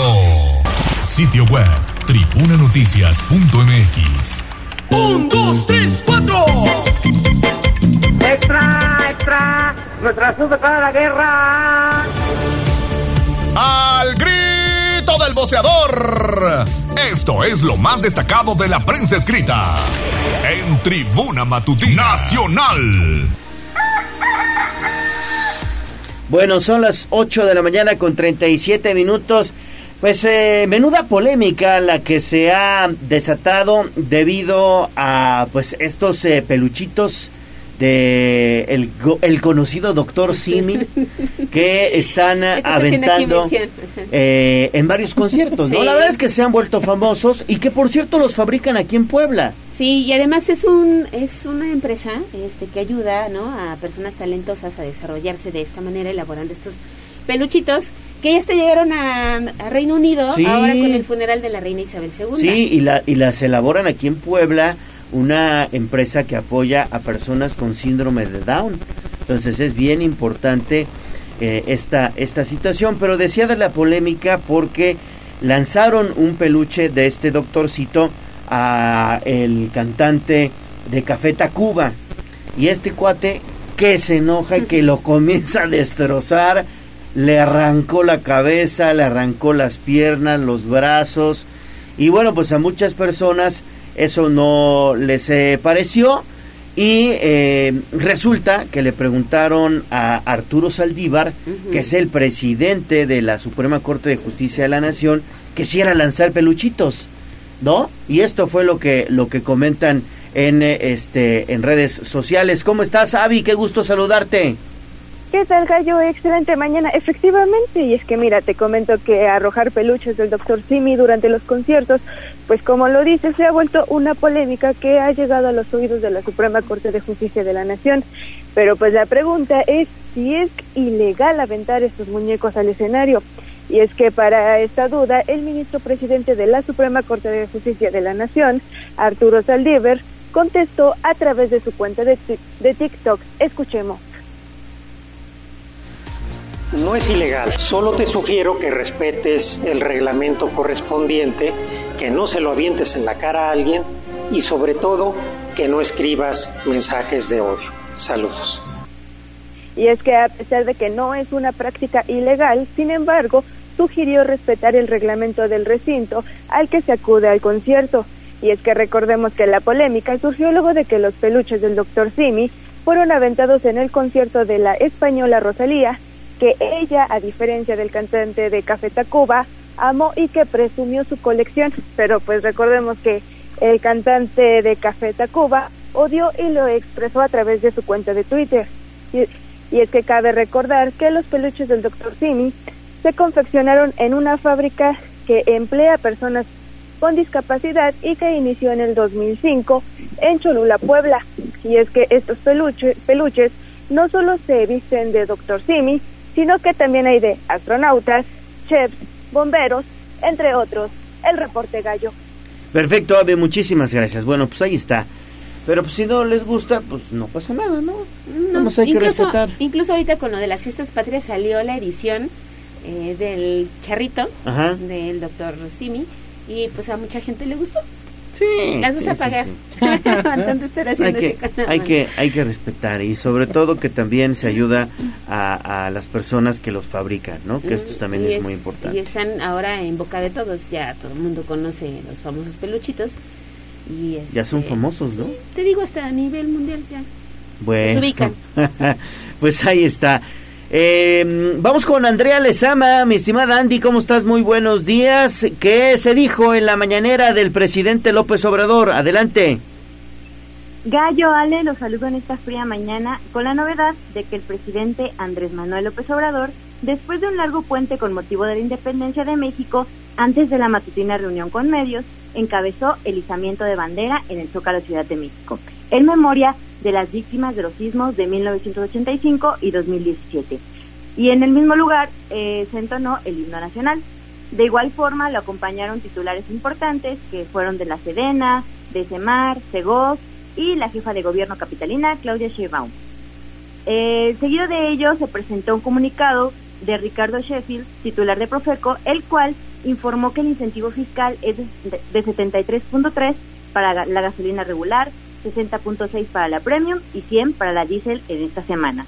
Nuevamente, eh, retomando el tema del sismo y de las víctimas, el mandatario hace un recuento de lo ocurrido el pasado 19 de septiembre, tanto del año 1985 y 2017, donde todos sabemos eh, que hubo muchos, muchas víctimas en este sismo, muchos, muchos fallecidos, y fue ahí donde él envió un cálido abrazo y pésame a aquellas familias que perdieron a sus seres queridos en aquellos sismos. Escuchemos un poco de lo que dijo el mandatario. recordamos los hechos trágicos que los dos sismos, 1985 y 2017, vamos a informar sobre lo que está haciendo en materia de protección civil. Y luego, antes todo enviar nuestros abrazos, nuestro pésame a todos los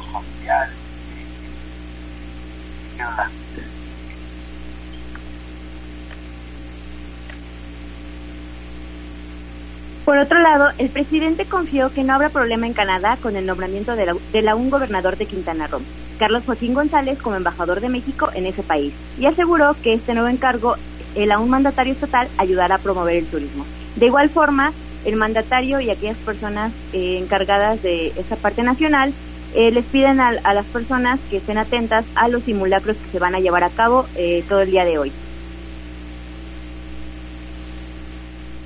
Andy, gracias, gracias por Hasta esta información. Gracias, gracias Andy. Sí, por un momento pensé si iba a continuar con su reporte o ya había concluido, pero bueno, pues ahí está, es parte de lo que se ha venido manejando en esta mañanera del presidente López Obrador. Y bueno, terminaron las fiestas patrias y desafortunadamente los residuos y la basura que quedó en las calles es realmente lamentable. El reporte es justamente de Andrea Lezama.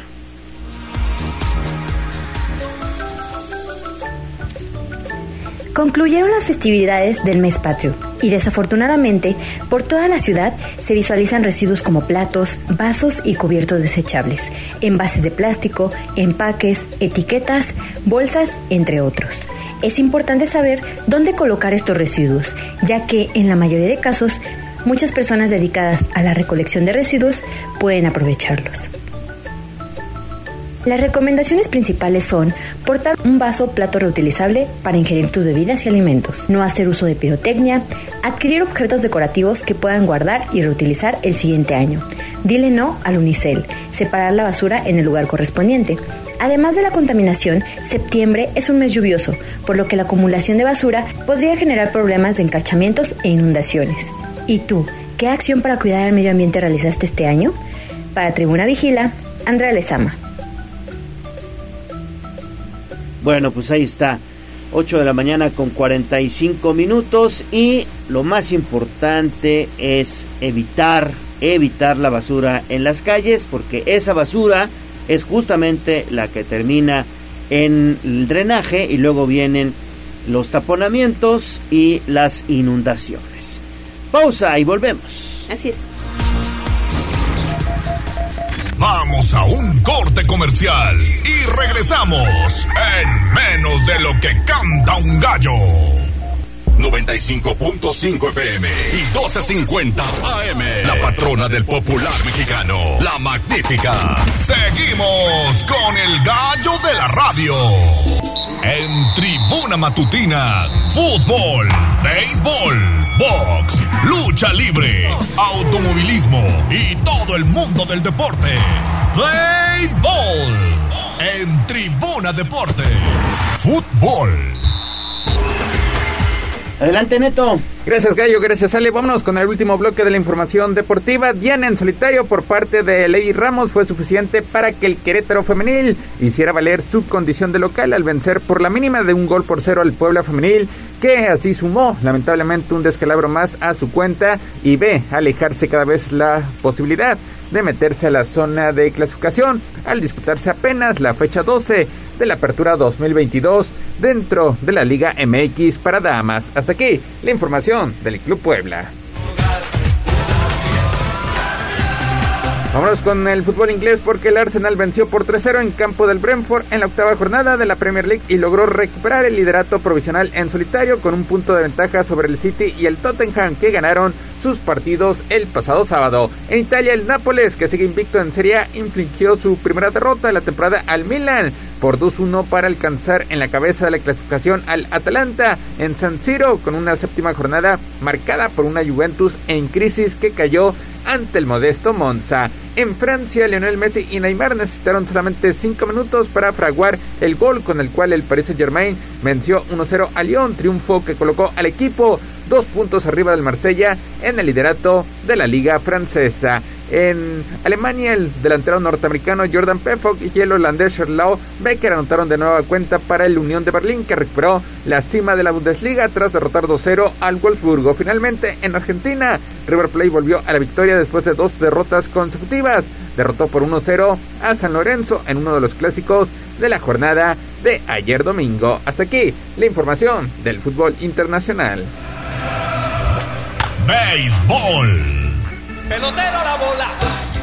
Vámonos con la serie del Rey porque los Leones de Yucatán se llevaron el sexto compromiso y obligaron a un séptimo y definitivo juego tras vencer 6-2 a Sultanes de Monterrey. Así será la cuarta ocasión en los últimos cinco campeonatos de Liga Mexicana de Béisbol que el campeón se estará definiendo en un séptimo juego. Cristian Adames remolcó las primeras tres anotaciones de los peninsulares y en total se fue de 4-2. Este lunes, a partir de las 7 de la noche con 30 minutos, se disputará el séptimo y definitivo juego de la serie. Los lanzadores anunciados son Henderson Álvarez por Leones y Johander Méndez por Sultanes de Monterrey. En grandes ligas, Aaron George conectó sus cuadrangulares número 58 y 59 para acercarse a dos del récord de la Liga Americana impuesto por Roger Maris cuando restan todavía 16 compromisos de la campaña regular en la victoria dominical obtenida por los Yankees de Nueva York por 12-8 sobre los cerveceros de Milwaukee. Además, Stuart conectó un jonrón y el mexicano Luis César lanzó cinco episodios sin tolerar anotación por los Rojos de Cincinnati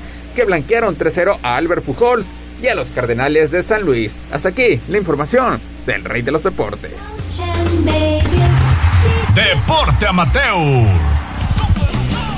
Los borregos del Tec de Monterrey, Campus Puebla, se impusieron en el clásico poblano de fútbol americano por marcador de 24-0 ante los aztecas de la Universidad de las Américas. Además, una temporada perfecta y un campeonato nacional después, los Tigres Blancos de la Universidad Madero están de vuelta en la División 1 de la Liga AVE, certamen que marca como primer duelo del calendario del partido ante el TEC de Monterrey, Campus Puebla, mismo que estará efectuando el próximo 24 de septiembre en el gimnasio Enrique Taylor. Hasta aquí la información del deporte local.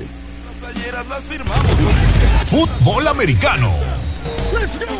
Vámonos con la actividad de la NFL porque Brett Maher convirtió un gol de campo de 50 yardas justo cuando se agotaba el tiempo y los vaqueros de Dallas vencieron sorpresivamente 20-17 a los bengalíes de Cincinnati pese a desperdiciar la ventaja de dos anotaciones que se fueron al medio tiempo. En tanto, Tom Brady fue uno de los incitadores de una riña que derivó en dos expulsiones, pero luego se encargó de enviar el pase de touchdown a Breshad Perryman que significó la ventaja para los bucaneros de Tampa Bay que vencieron 20-10 a los Santos de Nueva Orleans. Finalmente, Mac Jones lanzó para 253 yardas y una anotación en el duelo donde los Patriotas de Nueva Inglaterra ganaron por 17-14 a los acereros de Pittsburgh. Los Patriotas que ahora tienen marca de un ganado y un perdido no han perdido encuentros consecutivos en el inicio de una campaña desde el año 2001. Rematamos con las breves deportivas.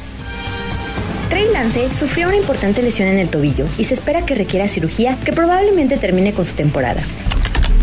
Gennady Golovkin descartó el retiro, pues el boxeador kazajo de 40 años sentenció que aún sostiene cinturones y que no está en condiciones de colgar los guantes, luego de la derrota ante el mexicano Saúl El Canelo Álvarez. Tengo unos cinturones y tres de ellos en 160, así que no me retiraré, dijo en el ring sin titubear luego de la derrota en Las Vegas, Nevada. Julio Urias le contestó el pitcher mexicano a un fan de los padres que se burló de su ojo. Le ganamos a tu equipo en los playoffs, pasados y tengo un anillo. Eso fue con un ojo. Imagínate si tuviera dos, dijo el beisbolista. Para Tribuna Deportes, Andra Lezama. Pues Gallo Ale, hasta aquí lo más relevante en materia deportiva. Muchísimas gracias Neto y que tengas buen inicio de semana. Mientras tanto, vámonos ya con información de los espectáculos y horóscopos. Instagram, Tribuna Noticias. Sobre la tarima, espectáculos, chismes y mucho más. En Tribuna Matutina. 8 de la mañana con 54 minutos, mi estimada Le Bautista. Hoy le damos la bienvenida a esta sección de horóscopos que estaremos escuchando todos los lunes a cargo de Abraham Merino. Sí, ya estamos interesados en saber qué nos depara esta semanita a todos los signos zodiacales. Vamos a escucharla.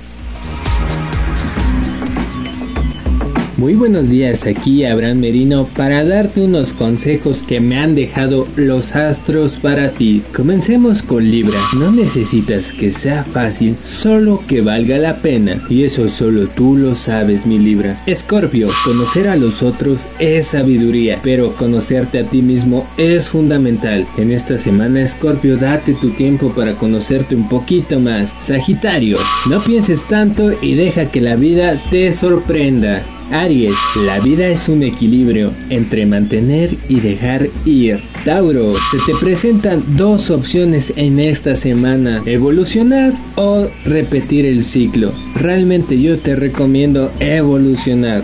Géminis, aprende de la luna Géminis, porque ella hasta en días de tormenta siempre brilla. Cáncer, vive tu vida al máximo y enfócate en lo positivo. Deja todo lo negativo atrás, cáncer, déjalo atrás. Leo, si te cansas, aprende a descansar, pero no a renunciar. Virgo, la vida está llena de oportunidades, solo necesitamos estar abiertos a ellas. Capricornio, no permitas que el comportamiento y las acciones de otros destruyan tu paz interior. Acuario, nada se va hasta que nos haya enseñado lo que necesitamos saber. Piscis, escucha muy bien Piscis. Habla solo cuando sientas que tus palabras sean mejor que tu silencio. Mucho ojo Piscis al usar tus palabras. Que tengan un excelente inicio de semana. Bueno, pues ahí está, esa es eh, la información de los horóscopos que iniciamos hoy, lunes 19 de septiembre, a cargo de Abraham Merino.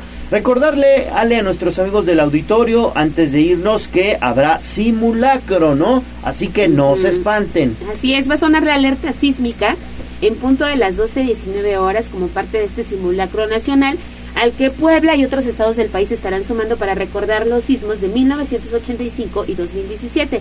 Así que por favor, esté muy pendiente, no se alarme y mejor participe. Participe a las 12 del día con 19 minutos. Oigan, información de los espectáculos, pues ya se confirmó, amigos, Grupo Firme estará en el Zócalo de la Ciudad de México. La jefa de gobierno Claudia Sheinbaum cumplió su promesa y el próximo 25 de septiembre esta agrupación de norteños se presentará en el Zócalo de la Ciudad de México. Así lo dio a conocer incluso Claudia Sheinbaum en su cuenta de TikTok tras generar expectativa en redes sociales por este anuncio que hizo ayer domingo en un video de apenas unos cuantos segundos de duración. Los integrantes de Grupo Firme también dan la noticia a los seguidores de la jefa de gobierno. El concierto de Grupo Firme allá en el Zócalo será gratuito y podrá ser disfrutado por miles de personas en la plancha de la capital del el país. ¿Qué les parece? Ay, pues no sé, mucha gente ya está entusiasmada, otra tanta, ¿no? Está criticando pues esta intención de hacer este concierto que será gratuito, pero seguramente llenarán la plancha del Zócalo. Así es. Bueno, pues así llegamos al final de Tribuna Matutina en este lunes 19 de septiembre, día de simulacros. Gracias a Aura Mones en la operación técnica, gracias a Abraham Merino en la producción, gracias a Jazz Guevara en las redes sociales. Nos vamos, Ale. Nos vamos, pero mañana tenemos una cita en punto de las 6 de la mañana. Recuerden 95.5 de FM. Soy Leonardo Torija, el gallo de la radio. Que tengan ustedes un excelente inicio de semana. Adiós. Adiós, amor,